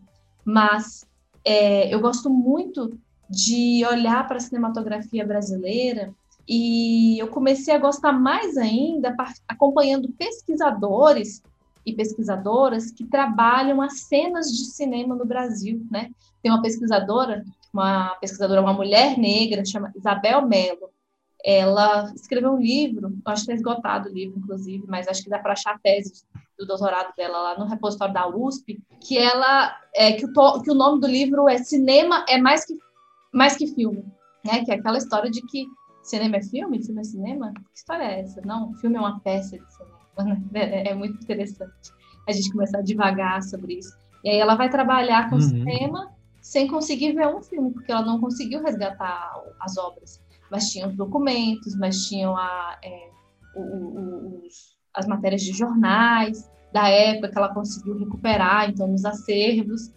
É, tem uma outra pesquisadora, agora esqueci, acho que é Maíra, Maiara o nome dela, que ela pesquisa a, o cinema de Recife. Então, ela tem, tem até um livro que chama A Brodagem, a Brodagem do Cinema de Recife, uma coisa assim. Depois eu posso olhar direitinho. E ela vai trazer um pouco dessa, desse aspecto do, do Dornelles, né? Do, desses diretores aí de, de, que trazem é, ai, gente, esqueci o nome do diretor brasileiro de Bacurau. o Dornelles e eu esqueci o nome do outro. Ai. Puta, Bacurau, Bacurau, Bacurau, Bacurau. César Cláudio, não. Putz, não. esqueci também. Não, esqueci, não é, é possível. Kleber, Kleber, Kleber, Kleber, Kleber, Kleber Mendonça, isso. Colei, tá? A memória falha. É. Kleber Mendonça. É, eu lembrei do Kleber. Kleber Mendonça Filho e o, o Dornelles, né? Os dois viram juntos mas ela vai trazer um pouco essa perspectiva de como que a cena recifense ela funciona e uma vez que você entra ali no circuito as pessoas se ajudam então há uma espécie de brodagem assim para fazer para realizar cinema é muito interessante então dentro do cinema nacional a gente tem grandes diretores diretoras grandes realizadores realizadoras que a gente às vezes não conhece nacionalmente, mas que estão sendo premiados e reconhecidos internacionalmente. Né? é importante dizer, o cinema brasileiro é um, é um cinema premiadíssimo, né? Vai para festivais internacionais, é premiado, sabe? Pô, é só a gente que não reconhece. Mas a gente não reconhece porque quê? Porque o espectador é burro? Porque o espectador é, é ignorante? Não, gente. É, na verdade, existe toda uma série de providências de marketing, de orçamento, de verba, sabe, de ordem prática, para jogar o filme na cara das pessoas e fazer as pessoas conhecerem aqueles filmes. Então, o mercado brasileiro é um mercado dominado por filmes hollywoodianos, mainstream. Essa é a realidade. Enquanto uhum. países é, na Europa, a própria China, tem a questão de cotas e divide, olha, até aqui entra internacional, mas a partir daqui é nacional. Os, enquanto o, existem muitos países com políticas de Estado para fomentar o cinema nacional, a gente faz o quê? A gente, enfim, avacalha, né? Então, é, é isso, assim, a gente não sabe que o cinema nacional é um cinema muito bom, é um cinema excelente, porque não fala a gente, eu, você, que a gente, pô, é cinéfilo, a gente, que a gente obviamente a gente vai saber disso. Falo a gente, as pessoas, sabe, que estão ali mais para o entretenimento e tal. Mas por quê? Porque não há investimento suficiente, né, que consiga é, trazer esses filmes nacionais para dentro da casa das pessoas, fazer campanhas, uhum. propaganda, publicidade, isso é muito importante para trazer o conhecimento dessas pessoas. E a gente, muitas vezes, aquilo que a gente não conhece, a gente tende a rejeitar. Então, muita gente acha que o cinema nacional não é bom porque simplesmente não conhece, não é verdade? Sim. Então. Mas eu tenho, eu tenho um ponto aí também. Eu vou botar Sim. meus dois centavos aí. É, eu acho também que tem um pouquinho do, do excesso de, de comédia. Eu acho que o, cinema nacional é muito mais conhecido por comédias, né? Por exemplo, tem um filme que eu amo, eu amo nacional, que é o Estômago. Que ele não é uma comédia, ele é um filme, um drama ali, um filme de, de, de, de assassinato e tal, enfim. Não vou nem entrar nesse detalhe. Mas ele não, não passa na TV, ele não passa na Globo, ele não passa na, nos, nos, canais e tal. Mas aí tem muita filme de comédia que as pessoas podem achar ruim, podem achar repetido, enfim. Que esses filmes passam na TV. O que é muito pro grande público conhecido são só as comédias que pode ser repetida, pode ser, sabe, cópia americana. Pode ser interpretado como cópia americana. Sim. Algum, muitos filmes nacionais não são conhecidos. O, como Nossos Pais, como Nossos Pais, Sim. da Lars Bodansky, é muito, é excelente esse filme. Bicho de Sete Cabeças, é excelente da Lars Bodansky também. Então, muita gente não assiste esse filme, nunca assistiu esses filmes, por exemplo. Então, por quê? Fica só na. Às vezes a TV só passa a comédia do Leandro Hassum, que não é ruim, eu não, não acho ruim. Mas, para muitos, pode, ter, pode ser ruim. Mas Você não concorda um pouquinho? TV, no final das contas, né? É, é. aquela audiência. Aí ele vai pensar, pô, a audiência está com a mente moldada como, né? É, a TV é uma empresa privada, sim. ela tem a concessão sim, sim, de empresa privada.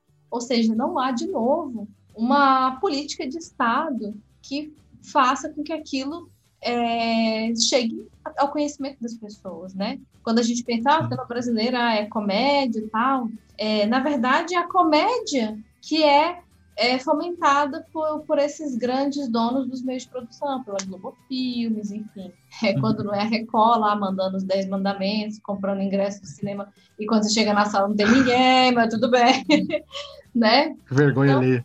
É, pois é. Então, assim, eu acho que precisa ser um trabalho de conscientização é, uhum. de um, um, um governo, um trabalho estatal que esteja comprometido em fomentar a cultura nacional. Porque eu falei no início, eu vou repetir a, a frase do Jean-Claude Bernabé.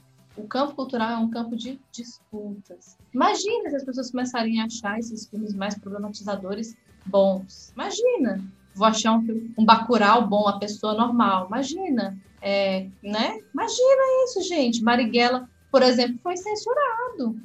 Tá aí tentando ser exibido, mas foi censurado. A palavra é censura. Ah, o novo?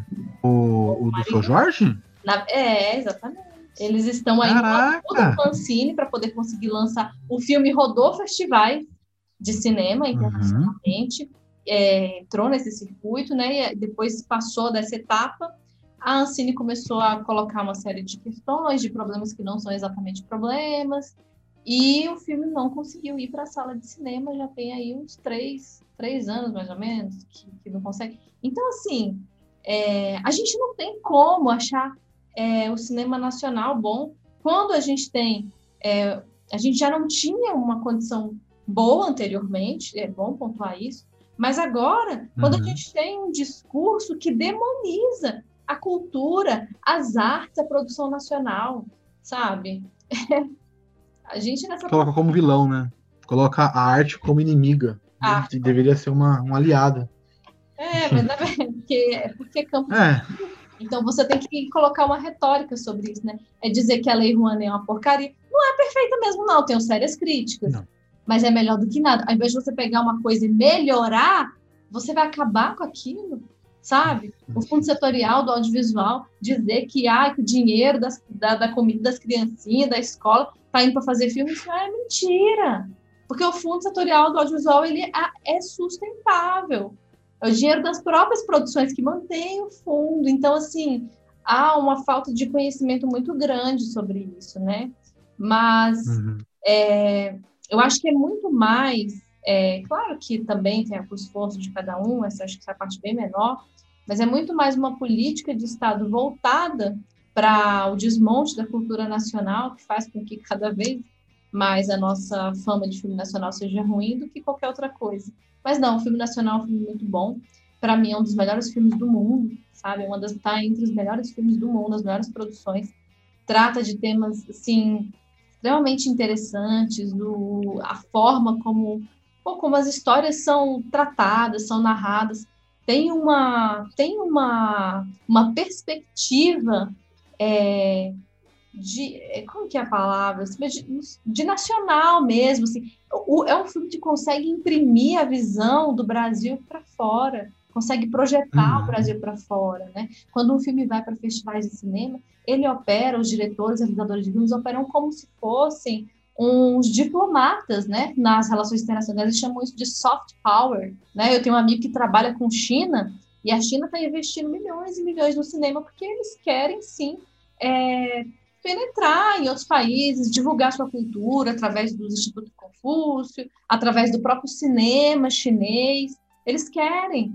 Hollywood, quando vai entrar na China, não é bagunça que é aqui, não. Tem uma cota, sabe? Tem que ter um processo, pô, tem uma negociação. E eles abaixam a cabeça e cumprem tudo que está lá, para entrar na casa dos outros. Mas aqui parece que é a casa da mãe Joana.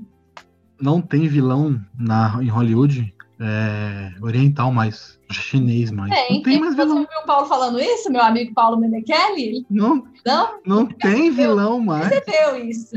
É, então, mas não tem, é assim, por exemplo, agora os, os tem, até, vai ter um filme, vai ter um filme de herói chinês na Marvel, por exemplo. Pô, quando que a gente imaginou que ia ter um filme de herói chinês? Exatamente. Então, é para penetrar, é para aproximar, então é o que falta para o Brasil também.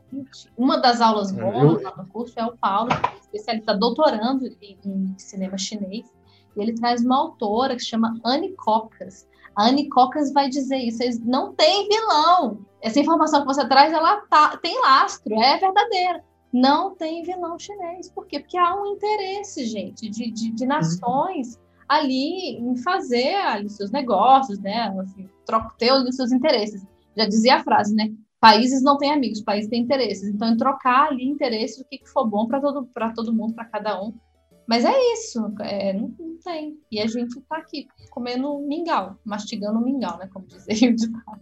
É, eu fico triste porque eu, eu gosto muito do cinema nacional, eu, eu realmente gosto. Citar do Brasil, dos filmes prediletos, eu acho maravilhoso citar do Brasil. É, o Alto da Compadecida, Ai, Lisbela e o Prisioneiro, eu acho maravilhoso esses filmes. O, o, Estômago, que eu adoro também. Os filmes da, da Laís, eu gosto muito da Laís Bodansky, eu acho ela uma diretora excelente.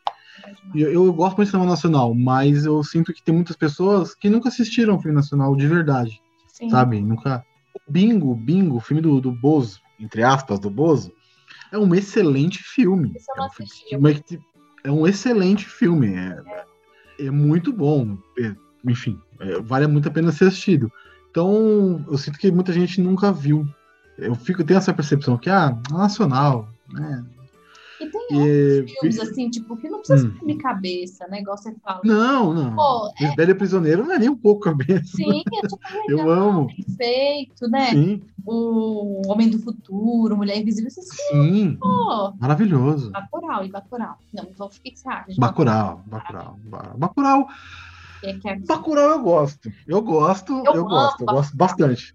Eu gosto, eu gosto, gosto bastante. Tem algumas coisas ali que eu acho meio estranhas, que para mim não me pegam muito. Talvez porque eu não conheço a cultura, assim, eu não tenho a percepção da pessoa que morou no Nordeste e tudo mais. Mas eu acho o filme excelente, assim, muito bom. Mas tem coisas que eu, pra mim, tipo, hum, tá, beleza. Enfim, passa. ok, legal. Nossa. Não, eu, eu, eu, entendo, por exemplo, eu acho que foi um erro eles não ter sido não ter concorrido ao Oscar, por exemplo. Que foi, um... foi a vida invisível de Eurito Brito, né? Mas que é um filmão também. Sim, sim, sim, sim. Foi até o da, da Bárbara Paz também concorreu, chegou próximo a concorrer. Do Babenco, isso. Quando foi hum, esse ano? Foi esse ano, é. Eu, eu acho que ele deveria ter tido mais oportunidades. É, esse negócio de lançamento, eu quase não acompanho o lançamento, sabe? Porque eu fico preparando a aula, tenho que assistir os filmes velhos, entendeu? Pra trazer pras galera, pra continuar com esse meu projeto. Eu, eu tenho que assistir, porque senão eu perco. Eu tenho que estar sempre ligado em novidades aqui pro Sete Letras. Então eu tô sempre ligadinho em coisas e pro Oscar principalmente.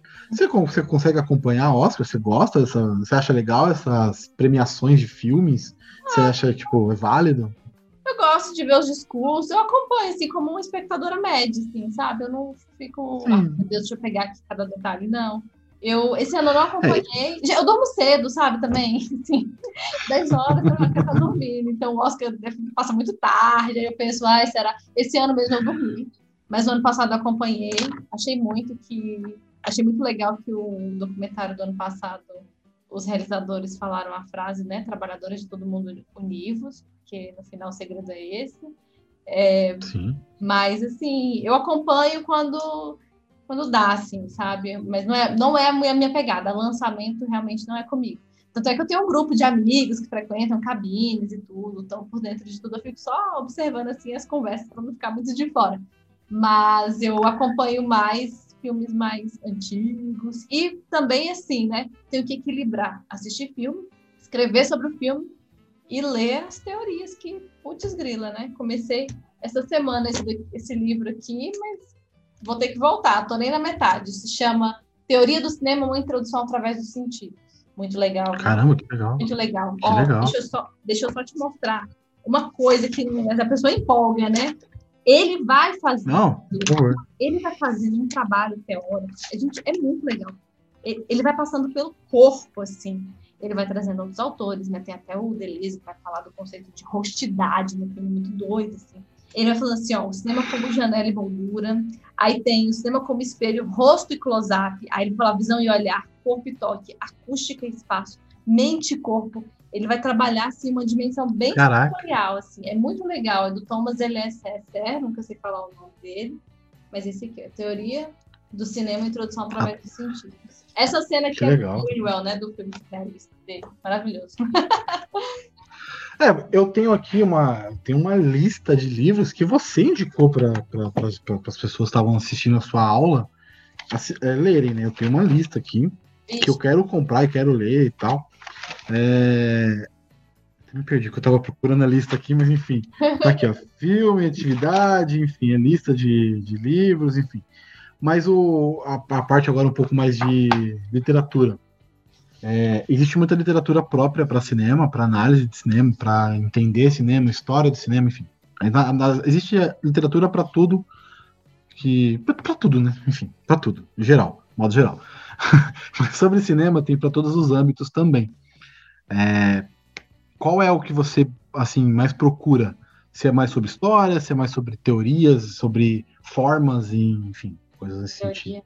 Adoro. Teoria? Teoria. Adoro teoria. Pô, teoria, teoria. Caraca, a gente. É, uma vez me perguntaram assim: qual é o momento. É... Me falaram assim: ó, a pergunta foi uma amiga me falou assim: é, é difícil eu me sentir bem em algum momento. Tem algum momento em que você se sente bem? Ela me perguntou. Aí eu falei assim: tem. Uma hora que eu tô lendo um livro bem difícil de teoria. E aí eu já tô, na, já tô lendo pela vigésima vez, porque eu sou uma leitora lenta e finalmente eu entendo alguma coisa, eu fico, ah, meu Deus. Ah. Quando, aí, quando entra, né? Você fala assim, quando entra, né? Porque é isso também, sabe, Gabriel? Às vezes as pessoas acham que elas vão aprender assim. Não é. O processo de aprendizagem, ele é lento, é devagarzinho, sabe? A gente está num mundo hiper, hiper é... Ai, gente, como é que é a palavra? Esqueci. Aí, tá vendo? A Interativo? é, é, com muita, muito hiperestimulado, hiperestimulado. Ah. Muito estímulo, né? Estímulos visuais, é tudo muito rápido, né? Ou no Instagram você tem que botar um carrossel no máximo 10 cards, o Twitter são no máximo X caracteres. Então tudo tem que ser muito rápido. E a gente precisa voltar um pouco dessa coisa do momento do aprendizado, né? Que é abstrair, né? É um momento de abstração, de deixar a informação entrar, é li, não entendi, vou ler de novo, não entendi, vou ler de novo. E ir atrás desse conhecimento de forma insistente, porque, porque é assim mesmo, né? É não se frustrar porque não aprendeu na primeira vez. Só eu, eu, eu digo, ninguém aprende a primeira vez. Tem algumas pessoas que são mais gênias? Tem, não é meu caso. Não é o meu caso. Então, assim, tudo que eu aprendo, que eu tento que eu coloco lá na página, eu tiro de livros que eu estou lendo, sabe? Eu tiro, tem uma ferramenta ótima que se chama Dicionário Teórico Crítico de Cinema, do Michel, aqui do Jacques Amon e o Michel Marie. Esse dicionário ele é ótimo. Ele traz termos de cinema, ele traz. Se você pegar aqui, ó, ó, aqui, ó, ele vem por ordem alfabética, tá vendo? E aí J, K e L. Aí começa aqui a jump cut, ver salto. O que é o jump cut? O que é o salto? Aí você vai lá e vê muitas coisas lá da página, eu tiro daqui, porque são explicações rápidas, assim, às vezes tem que dar uma traduzida. Mas para coisas que são é, teóricas, assim. Mas eu gosto muito de estudar teoria de cinema. Agora, esse estudo teórico, ele não está descolado da história, né? Porque quando a gente vai estudar um, sei lá, um, sei lá, um, um, construtivismo mesmo, a gente tem que voltar lá na União Soviética, né? Tem que voltar lá. Foi o quê? Nos anos 20? O que estava rolando para eles quererem fazer aquilo, para eles quererem construir aquele tipo de cinema, né? Ah, vou estudar, então, o neorrealismo italiano. Tá, mas o que, que foi o neorrealismo italiano? Ah, foi um movimento pós-Segunda Guerra Mundial. Pô, o que estava acontecendo naquele momento? Então, a gente não consegue se descolar muito, assim. E eu sempre acho, é, concordo, assim, com um autor que se chama Jorge Nova, que ele é, tem um texto que é sobre apologia do cinema história, né? cinema tracinho história, não cinema e história, cinema tracinho uhum. história, uma coisa junto com a outra. Que ele vai dizer justamente isso, né? Que o, o cinema ele tá na história, então é muito difícil a gente olhar para um momento histórico, um movimento cinematográfico, sem considerar o momento e os porquês daquele movimento, né? Ah, você imagina, eu vou chegar aqui e vou falar assim, ah, o cinema novo brasileiro foi composto por Nelson Pereira dos Santos, Glauber Rocha, que era baiano, aí o Glauber Rocha estava lá na Bahia, com 14 anos ele começa a escrever crítica, depois ele vai fazer um monte de filme. Cara, que informação fica solto, sabe? Cadê as raízes? De onde vem isso? Por quê? E eu acho que está faltando um pouco isso, assim, a gente não, não, não, não bota culpa, assim, Acho que o problema é o, uhum. o jeito de viver, a sociedade que a gente está vivendo hoje, super estimulada, né? Não acho que é muito menos culpa das pessoas, mais culpa do jeito que, do jeito que as coisas estão se constituindo na nossa frente. Mas acho, eu, eu faço aqui um, é, um, um, é um pedido para que a gente volte, né? Para esse momento da abstração, esse momento de sentar e ler, largar um pouco o celular de lado, né? É tão difícil. Largar um pouco as telas, né? Olhar para o, né? pegar o livrinho, começar a anotar ali com a mão, né? Nossa, tem gente que nunca mais escreveu, escreve só em bloco de notas, né? Mas trazer, voltar um pouquinho para esse momento, isso é muito bom para o nosso aprendizado. Não sei se eu estou sendo uma velha saudosista aqui, hein? Olha aí, anotou, anotando várias coisas, que legal. Tá aqui, ó, o, o primeiro que eu vou ler, que eu não comprei ainda, mas eu vou comprar até. Eu vou comprar, logo logo. Que é a introdução à teoria do cinema do Robert Stan. Esse é o primeiro que eu vou ler que você me indicou. É muito... Indicou geral para aula. Uhum. É, eu, eu, eu, entendi ele como o, o mais é, inicial, talvez. É, muito bom. Pelo que eu li e tal, ele é o mais inicialzinho, assim. Não, vai dar um overview, uma geral geral. Isso, vai te dar uma geral de várias teorias. E ali, história uhum. mundial, cadê o do Stan? Tá por aqui. É, é muito, é, Não, se eu te mostrar. É muito livro, é muito livro, é muito livro. Eu, eu, tenho, ainda, tenho, eu ainda tenho uma lista no Amazon que dá uns 1.500 reais. Eu fico escrevo cada hora, eu vou lá. Pingo um dinheirinho, eu vou lá e compro.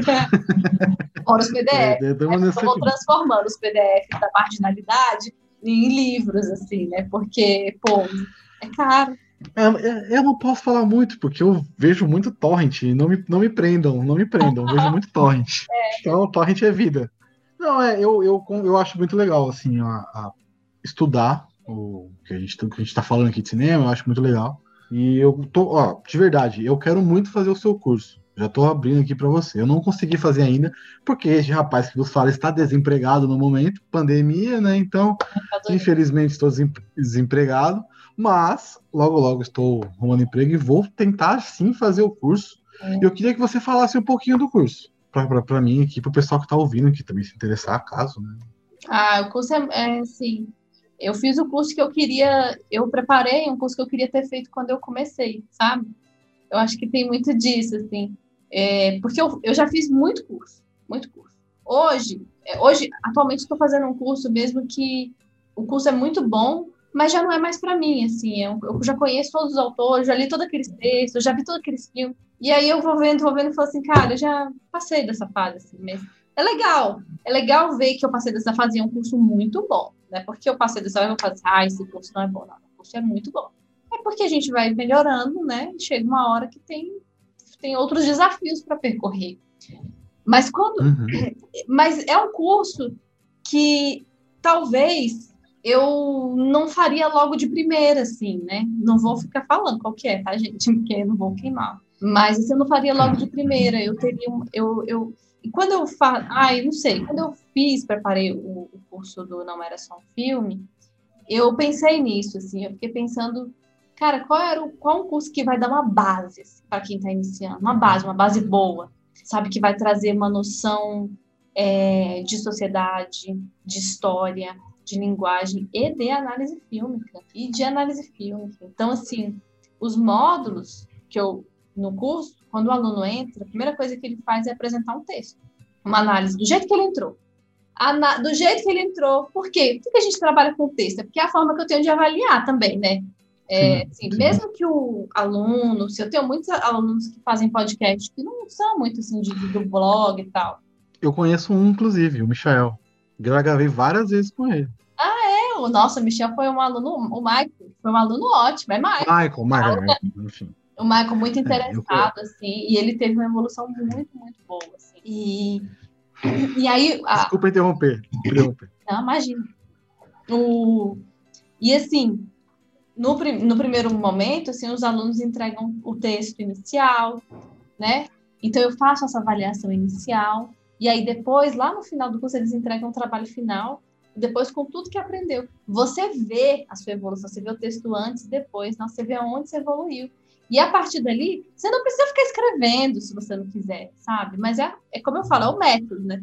Porque eu trabalho com método, eu sou uhum. professora, e eu acho que a gente, para aprender, tem que ter um método, um beabá ali, porque não adianta falar assim, ah, faz do jeito que você quiser, como é que eu vou avaliar, né? E aí, e nisso, você consegue ver a sua evolução, você consegue perceber é, aonde você entrou nesse processo. E, o, os módulos iniciais são módulos de cinema e sociedade, então a gente não fala de história do cinema, ah, ver aqui os Lumière e tal, não.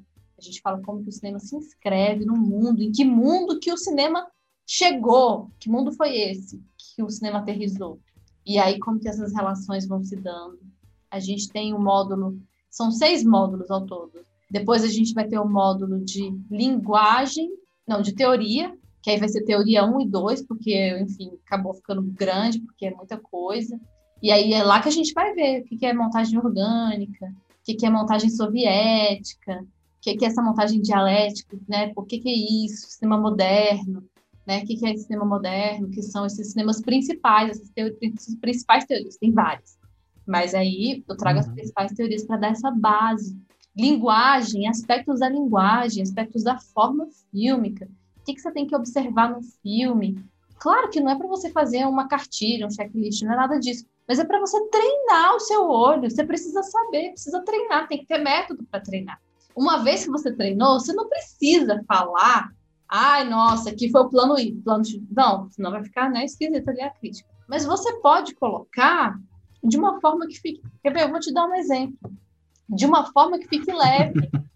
É, a pessoa, né? Eu estou aqui empolgando qualquer coisa. Não, não, por favor, continue, tá maravilhoso. Tá maravilhoso. Então, a gente pode colocar de uma forma que fique leve. Ó. O último texto que eu publiquei aqui no blog foi esse, eu gostei muito desse texto.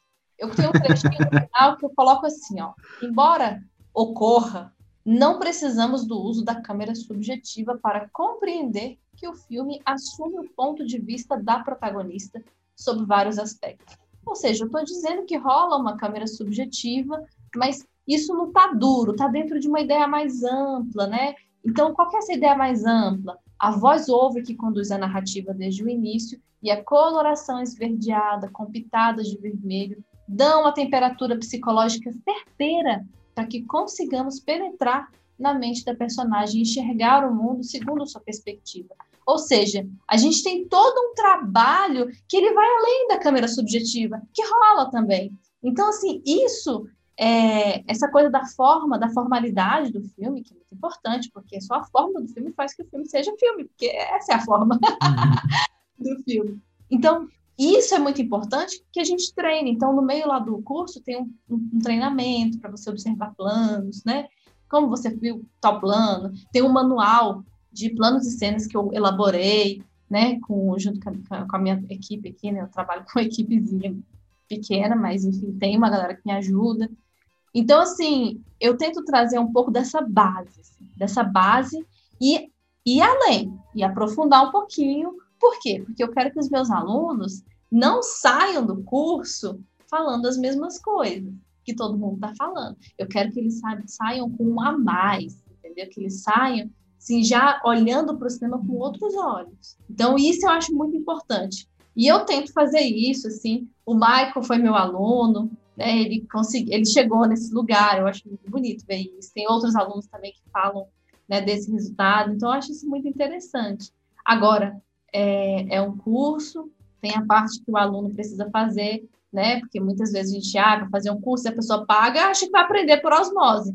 Não, tem que fazer o exercício lá, pô, tem que fazer o percurso, entrar na atividade, né? Senão... Eu fiz, hein, workshop, eu fiz workshop. Você eu, fez. não deixei de, Você eu fez. não deixei de fazer. Não, mas é legal. Você, você, sabe qual é o meu? Você sabe qual é o meu? Sem, sem eu falar, você sabe qual é o meu? Você não lembra, né? Claro, foi muita não, gente, acredito. Não, foi umas 200 pessoas. Foi muita gente. Eu passei, Gabriel. Meu foi o... A madrugada inteira ah. corrigindo. Você recebeu, né, a sua... Nossa, Recebi, recebi. Não, eu gostei da, da, resposta, eu achei interessante, porque realmente eu lendo, eu fiz sobre o. Eu vi o Diabo, é um filme coreano, I Saw the Devil, uhum. que, é, que, o, que, o, pessoal encontra a cabeça da moça no rio e tal, e eles deixam cair na frente do homem e tal. Enfim, frente do marido, e o cara fica em, em choque. É um filme muito legal, um filme que é bem, assim, poucas pessoas viram também. Que não foi até na Coreia foi pouco visto, Nossa. por incrível que pareça. Interessante. É, mas eu, eu gosto muito desse filme. E aí eu fiz esse filme e, e a sua resposta foi, foi muito do que eu sentia do que eu tô escrevendo. Eu não consigo colocar totalmente o que eu penso em palavras. Onde eu, eu falei o quê? É. Cadê você aqui? É, eu, não... eu vou, peraí. É exatamente isso, é basicamente comum, isso mesmo. É, é, é comum. É basicamente isso. Cadê você? E é isso que eu sinto, assim, que muitas vezes eu tenho muito, eu pego alguns alunos assim que que estão na faculdade, então eles estavam fazendo outro dia a redação do Enem. A Yasmin é um exemplo. Aí no, aí no bota, assim, não se coloca no texto, né? Então, assim, é, o que eu acho que, assim, que é massa assim, do curso é que eu, eu trabalho a partir da escrita, que é quase um curso junto de, além de aprender cinema, aprende um pouco essa coisa de, de estruturar. E quando a gente aprende a estruturar a nossa escrita, a gente faz roteiros melhores para os nossos podcasts, a gente consegue estruturar a nossa ideia para os nossos vídeos, para tudo que a gente vai fazer. Então, eu acho que isso, é, isso, isso é que é bacana, assim. Bom, eu tento fazer isso, acho que tem dado certo. Eu, o curso está sempre em melhorias, sabe? É, entrou uma nova turma, uma nova turma na vez passada, né? Depois do workshop. É, mais para frente, acho que no início de junho eu vou lançar outro workshop depois vou lançar, abrir turmas para o curso de novo. E vou tentar trazer alguma novidade, então, nessa versão gratuita, para você poder fazer e ter alguma coisa de novo também. não, eu vou fazer, não, e aí o próximo curso eu quero estar no, no na, na, equipe aí, porque até lá, eu, se Deus quiser, eu vou arrumar um emprego. Mas... Isso daí, hein? Não, tem, tem. Tem que arrumar. É, tô, tá difícil. Tô, eu tô há um ano e meio parado já. Muitos alunos falam assim, nossa, que, que tá complicado, a pandemia pegou mesmo. E mas é isso, assim, né? Nós brasileiros. É isso aqui, esse aqui, podcast, é uma, é uma válvula de escape, porque eu tô um ano e meio dentro de casa. Então eu tenho que fazer alguma coisa, senão eu vou ficar maluco. Sim. Então é, é isso. Eu peguei aqui a, a, o feedback, eu vou deixar você com vergonha. É... Vejo que você faz uma boa descrição, mas sinto falta de fundamentações formais para suas ideias. É exatamente o que eu falei. Eu não, enfim, outra coisa importante é relacionar melhor essas ideias, dando elas fundamentos dentro do próprio filme. Hum. É isso. Tem mais coisa aqui, mas acho que esse é o, é o... esse é o ponto principal. É. Eu gostei, porque eu realmente sinto que eu preciso melhorar isso. Preciso muito melhorar isso. Enquanto fazer. você não pode fazer um curso, Gabriel, o que, que você pode fazer? Ler literatura. Pega um livro que está aí na sua estante, às vezes você baixa uma obra de domínio público, vai lendo literatura. Isso ajuda a gente a ok, não, eu não, não quero escrever, mas isso ajuda a gente a pensar melhor e elaborar melhor as coisas. Quando você for falar no seu podcast, você vai conseguir trazer essas coisas à tona, você não vai ver, vai sair natural, naturalmente assim, né? Você vai ter feito o exercício de, de leitura. Então, assim, isso é muito legal também. Essa questão de ler literatura e falar de cinema, filmes são sobre a vida, né? E a vida é sobre várias coisas. Então, a gente pode buscar várias referências para poder fazer referência ao filme, né? E é o que é mais bonito da, da coisa da análise fílmica, né? Essas referências. Assim. Depois eu vou deixar o, o link do último texto para você dar uma olhadinha. Depois você me fala o que, que você achou. Eu, eu gosto muito, eu vou, vou ser bem sincero, eu gosto muito do seu perfil do Insta, porque é, você simplifica. Eu tô fazendo, eu tô puxando um saco real aqui. Ai, obrigada. Mas... não. não vou ficar dizendo, ai, para. Eu vou ficar falando, ai, que bom, alguém gosta do que eu faço. não, mas é tipo assim, é, é, é, é simplificar algo que às vezes é muito complexo. Às vezes, e até às vezes é falar o óbvio, que é uma coisa que eu sinto falta em muitas, muitos conteúdos. É falar o óbvio. O que é roteiro? O que é roteiro, eu tô pegando aqui, abri o Insta para ser o segundo ponto. O roteiro é meio óbvio que é a história do filme. Uhum. Qualquer pessoa meio que conhece um pouquinho que assiste filme sabe que roteiro é isso. Mas dá o sentido para aquilo de uma forma simples e direta, como tá aqui, eu tô lendo, eu li, eu achei muito legal. Eu, eu me interessei em fazer workshop por causa disso, que eu já seguia, já seguia com o meu perfil, não seguia com o perfil do podcast. E eu me interessei em fazer por isso, porque eu falei, pô, uma pessoa que eu, que eu, que eu vejo, que fala de uma forma simples o que eu tô tentando aprender, pode me explicar melhor as coisas que eu não sei. Tô fazendo um jabá bonito seu aqui, hein? Poxa, Olha só, hein? Olha o cupom de desconto, hein, pro curso. Não, não, não, não, não, tô brincando. não, não. Não, mas é, é, realmente é um negócio que, que eu sinto falta de, de ter, de, de, de achar em perfis. Tem, eu sigo outros perfis aqui que também fazem é, esse tipo de conteúdo, que ensina, mas é, é muito mais é, data venha, podemos dizer assim. Uhum. É muito mais complexo os termos, os, as explicações. Eu gosto, eu tô elogio aqui, eu, eu gosto bastante porque ele é direto e, e simples. Uhum. Não, não simples de, de ruim, simples de ser fácil de entendido. Sim. Saca? Não é simplista, né? Eu gosto bastante. Não é simplista, é simples, é, é fácil entendido. Realmente eu, eu gosto é, bastante. É um início. De acompanhar. Sabe? É sempre um início, né? Sempre, é, por exemplo, roteiro tem muito mais do que isso, né? Mas, é, existem muito, muitas hum. possibilidades. Então eu sempre tento provocar no, na, no público, na galera do, que segue o perfil, é, pensar sobre isso inicialmente, assim, e tentar buscar mais informações, né? Que de fato um feed de Instagram não é tudo, gente. Não vai dar todas, não vai. No disclaimer lá do canal, a gente faz isso, assim. Então. Sobre você mesmo, sobre o que você gosta de ver fora de cinema, ou. Enfim. Porque eu entendo que você não viva extremamente única para cinema. Tem nenhum. coisas que você gosta que não é de cinema. Ah, né? Não, eu também ia Cortou. cantar, né? Pô, ninguém aguenta ficar se É, não, sim. Não tem como. Literatura, você não lê só literatura de teoria de cinema. Você lê livros comuns, livros de ficção. O que, que você gosta de ler de ficção aí? De, o que você gosta de ver de série? Nossa. Eu, tá, eu tô assistindo The Handmaid's Tale agora. Ixi, o Conto da Aya é maravilhoso. Isso, o Conto da Aya, né? Tô assistindo. E, nossa, tô gostando muito, assim. Agora tô achando que tá entrando no, no, Não sei, os últimos episódios, eu acho que entrou muito numa coisa de muita tensão, muita tensão. E parece que a linha não cruza ali, sabe? A, tem um, um teórico, aí não resiste, sabe, Gabriel? Você tem oh, é, isso que ia pergun- isso que é, é isso que eu ia perguntar. Você consegue assistir coisas sem analisar? Consigo, consigo, consigo. Mas depois eu fico pensando, ah, depois bom. eu analiso. Mas eu consigo assistir sem. Assim, não consigo assistir sem, analisar, tá? Sem uhum. não. Mas eu consigo assistir é, ali para descansar, tipo, ah, sem pensar muito, sem prestar muita atenção, assim, eu consigo. Depois eu fico pensando, por exemplo, igual o conto da Aya. Cara, depois eu fiquei pensando, eu falei, cara, isso, esse recurso que foi usado nesse episódio, não sei se foi no último, no penúltimo, que é um recurso de muita atenção. E o Pudovkin, ele vai falar, ele vai trazer um nome disso, né? vai chamar de é, leitmotiv, uma coisa assim, eu não sei às vezes falar as palavras. E ele vai dizer que. E o leit, leitmotiv é o quê? É você é, tensionar. Gente, é o leitmotiv. Peraí, deixa eu olhar aqui na minha cola. É, eu separo aqui, mas eu não lembro de tudo. Cadê? Mas é o recurso do, da tensão. É isso mesmo, é o leitmotiv. É o recurso da tensão, sabe? Quando você é, prolonga muito um momento de tensão.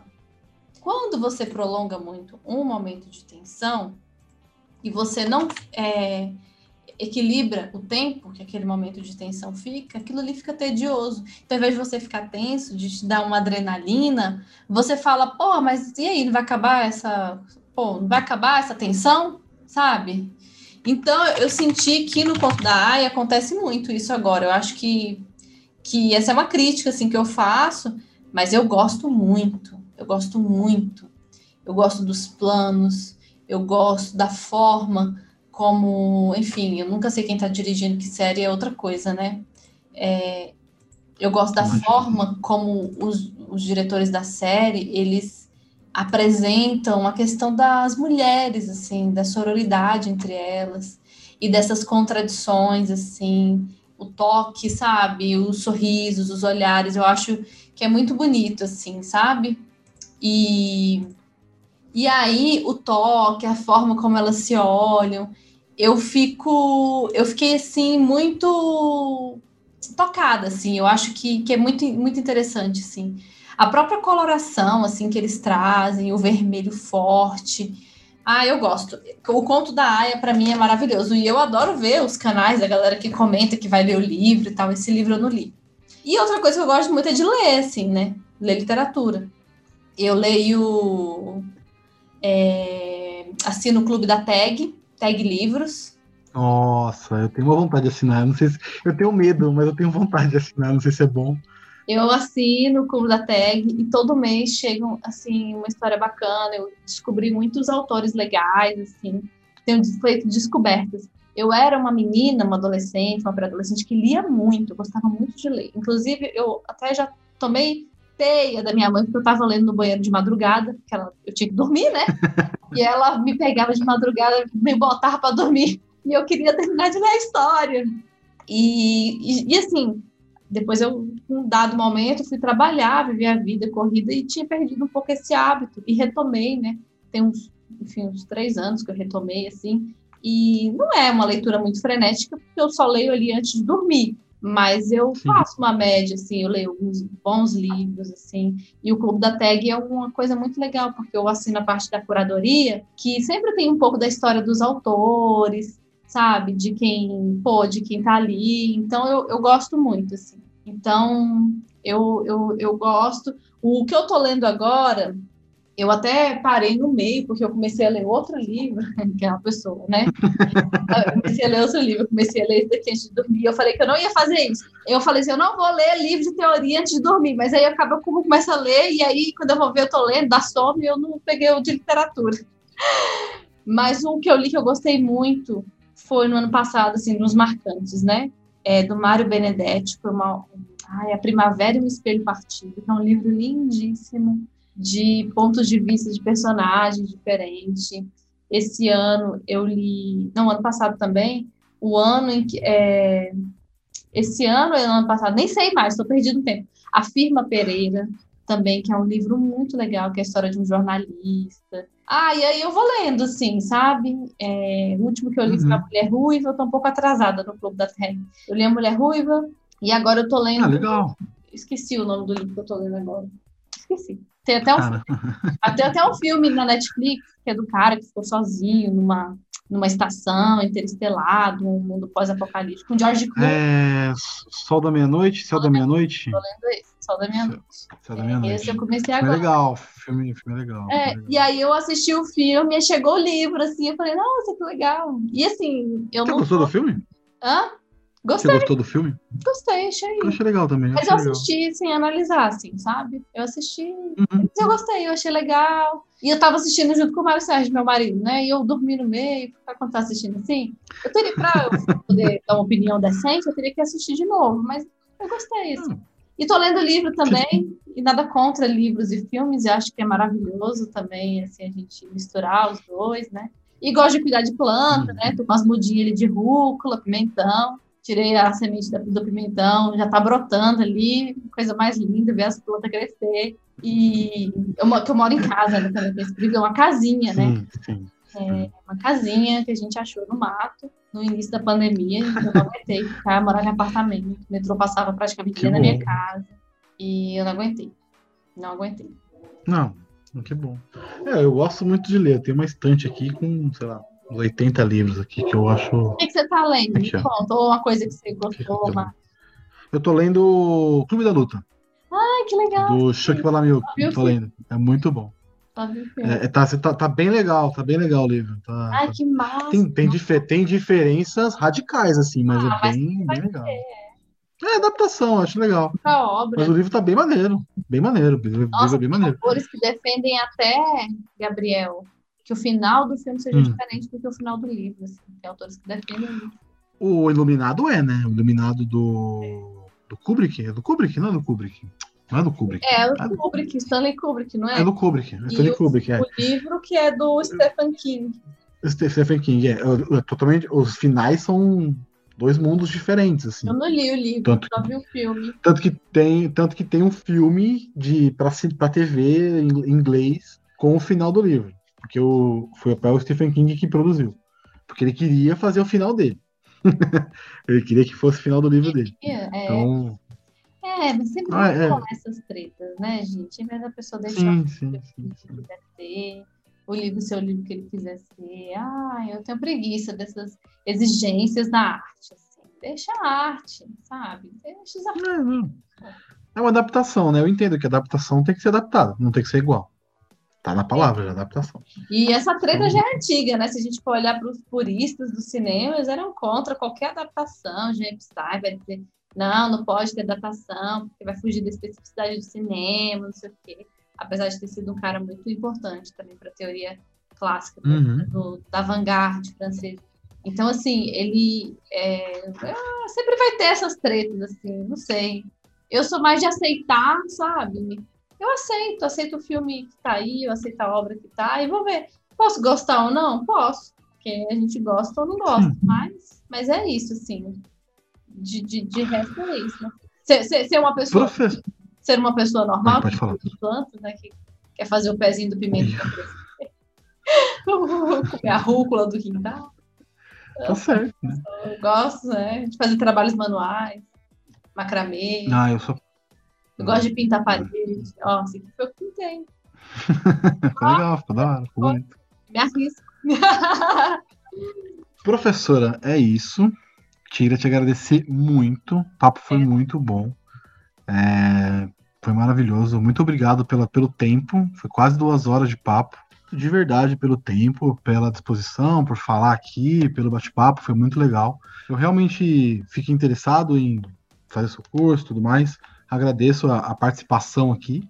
E está convidada para voltar e para bater papo sobre filme comigo agora. Poxa, Não é só para bater papo sobre você. Lógico, estamos aí, claro. Sempre. Tamo aí, fazer um. Tem um quadro aqui que é o Rapidinho. A gente assiste um filme, eu assisto um filme, você assiste um filme e a gente conversa sobre o filme. Legal. Então, tá convidada, mais do que convidada, para bater o papo sobre o filme. Pode Legal. ser? Claro, só falar. É, é isso, então, tá só falar. Agora eu vou deixar o espaço aberto para você fazer o seu Jabex aí, o seu, suas redes sociais, onde o pessoal pode encontrar a professora Carla Naira, ou Nárnia, né? Como ela... Eu, Carla Nárnia, né? Que é, é assim, no mundo da lua. Ah, então eu tô lá no perfil do Instagram, principalmente, né? O Instagram é onde eu tenho maior audiência, é, estudar.cinema, mas eu também tenho o site, o blog, né? O estudarcinema.com, que é onde eu gosto de publicar reflexões, é onde eu publico textos maiores sobre filmes e tudo.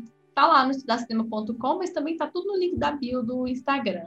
É, tem a página no Facebook, né? Que é facebook.com.br estudarcinema tem o YouTube, que é o youtube.com.br estudar cinema também. Então a gente está aí Tem o TikTok, comecei a fazer conteúdo para o TikTok, meu sobrinho de 3 anos ia bombar, então eu estou seguindo, porque embora eu seja já de uma certa idade, eu gosto de ouvir a juventude. Então, é, eu tenho todo no TikTok também como arroba de Start Cinema.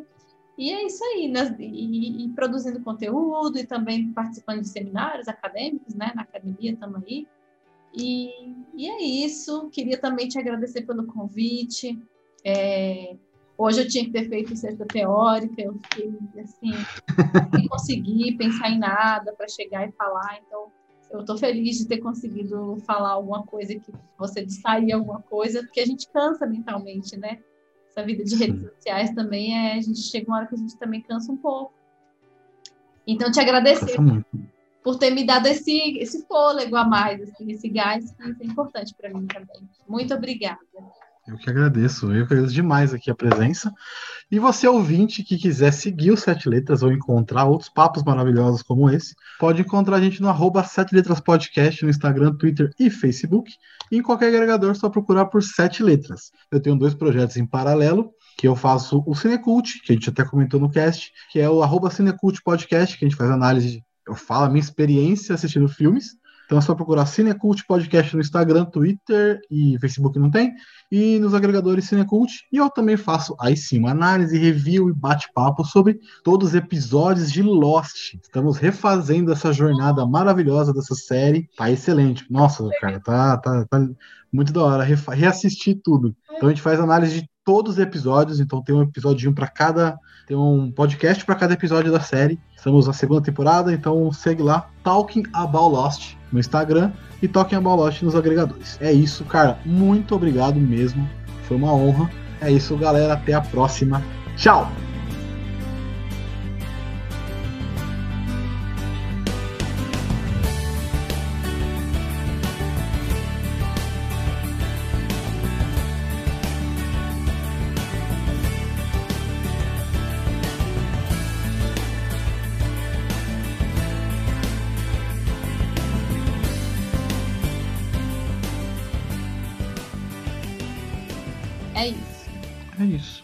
Carla, é... não sei se você tá com pressa, alguma coisa.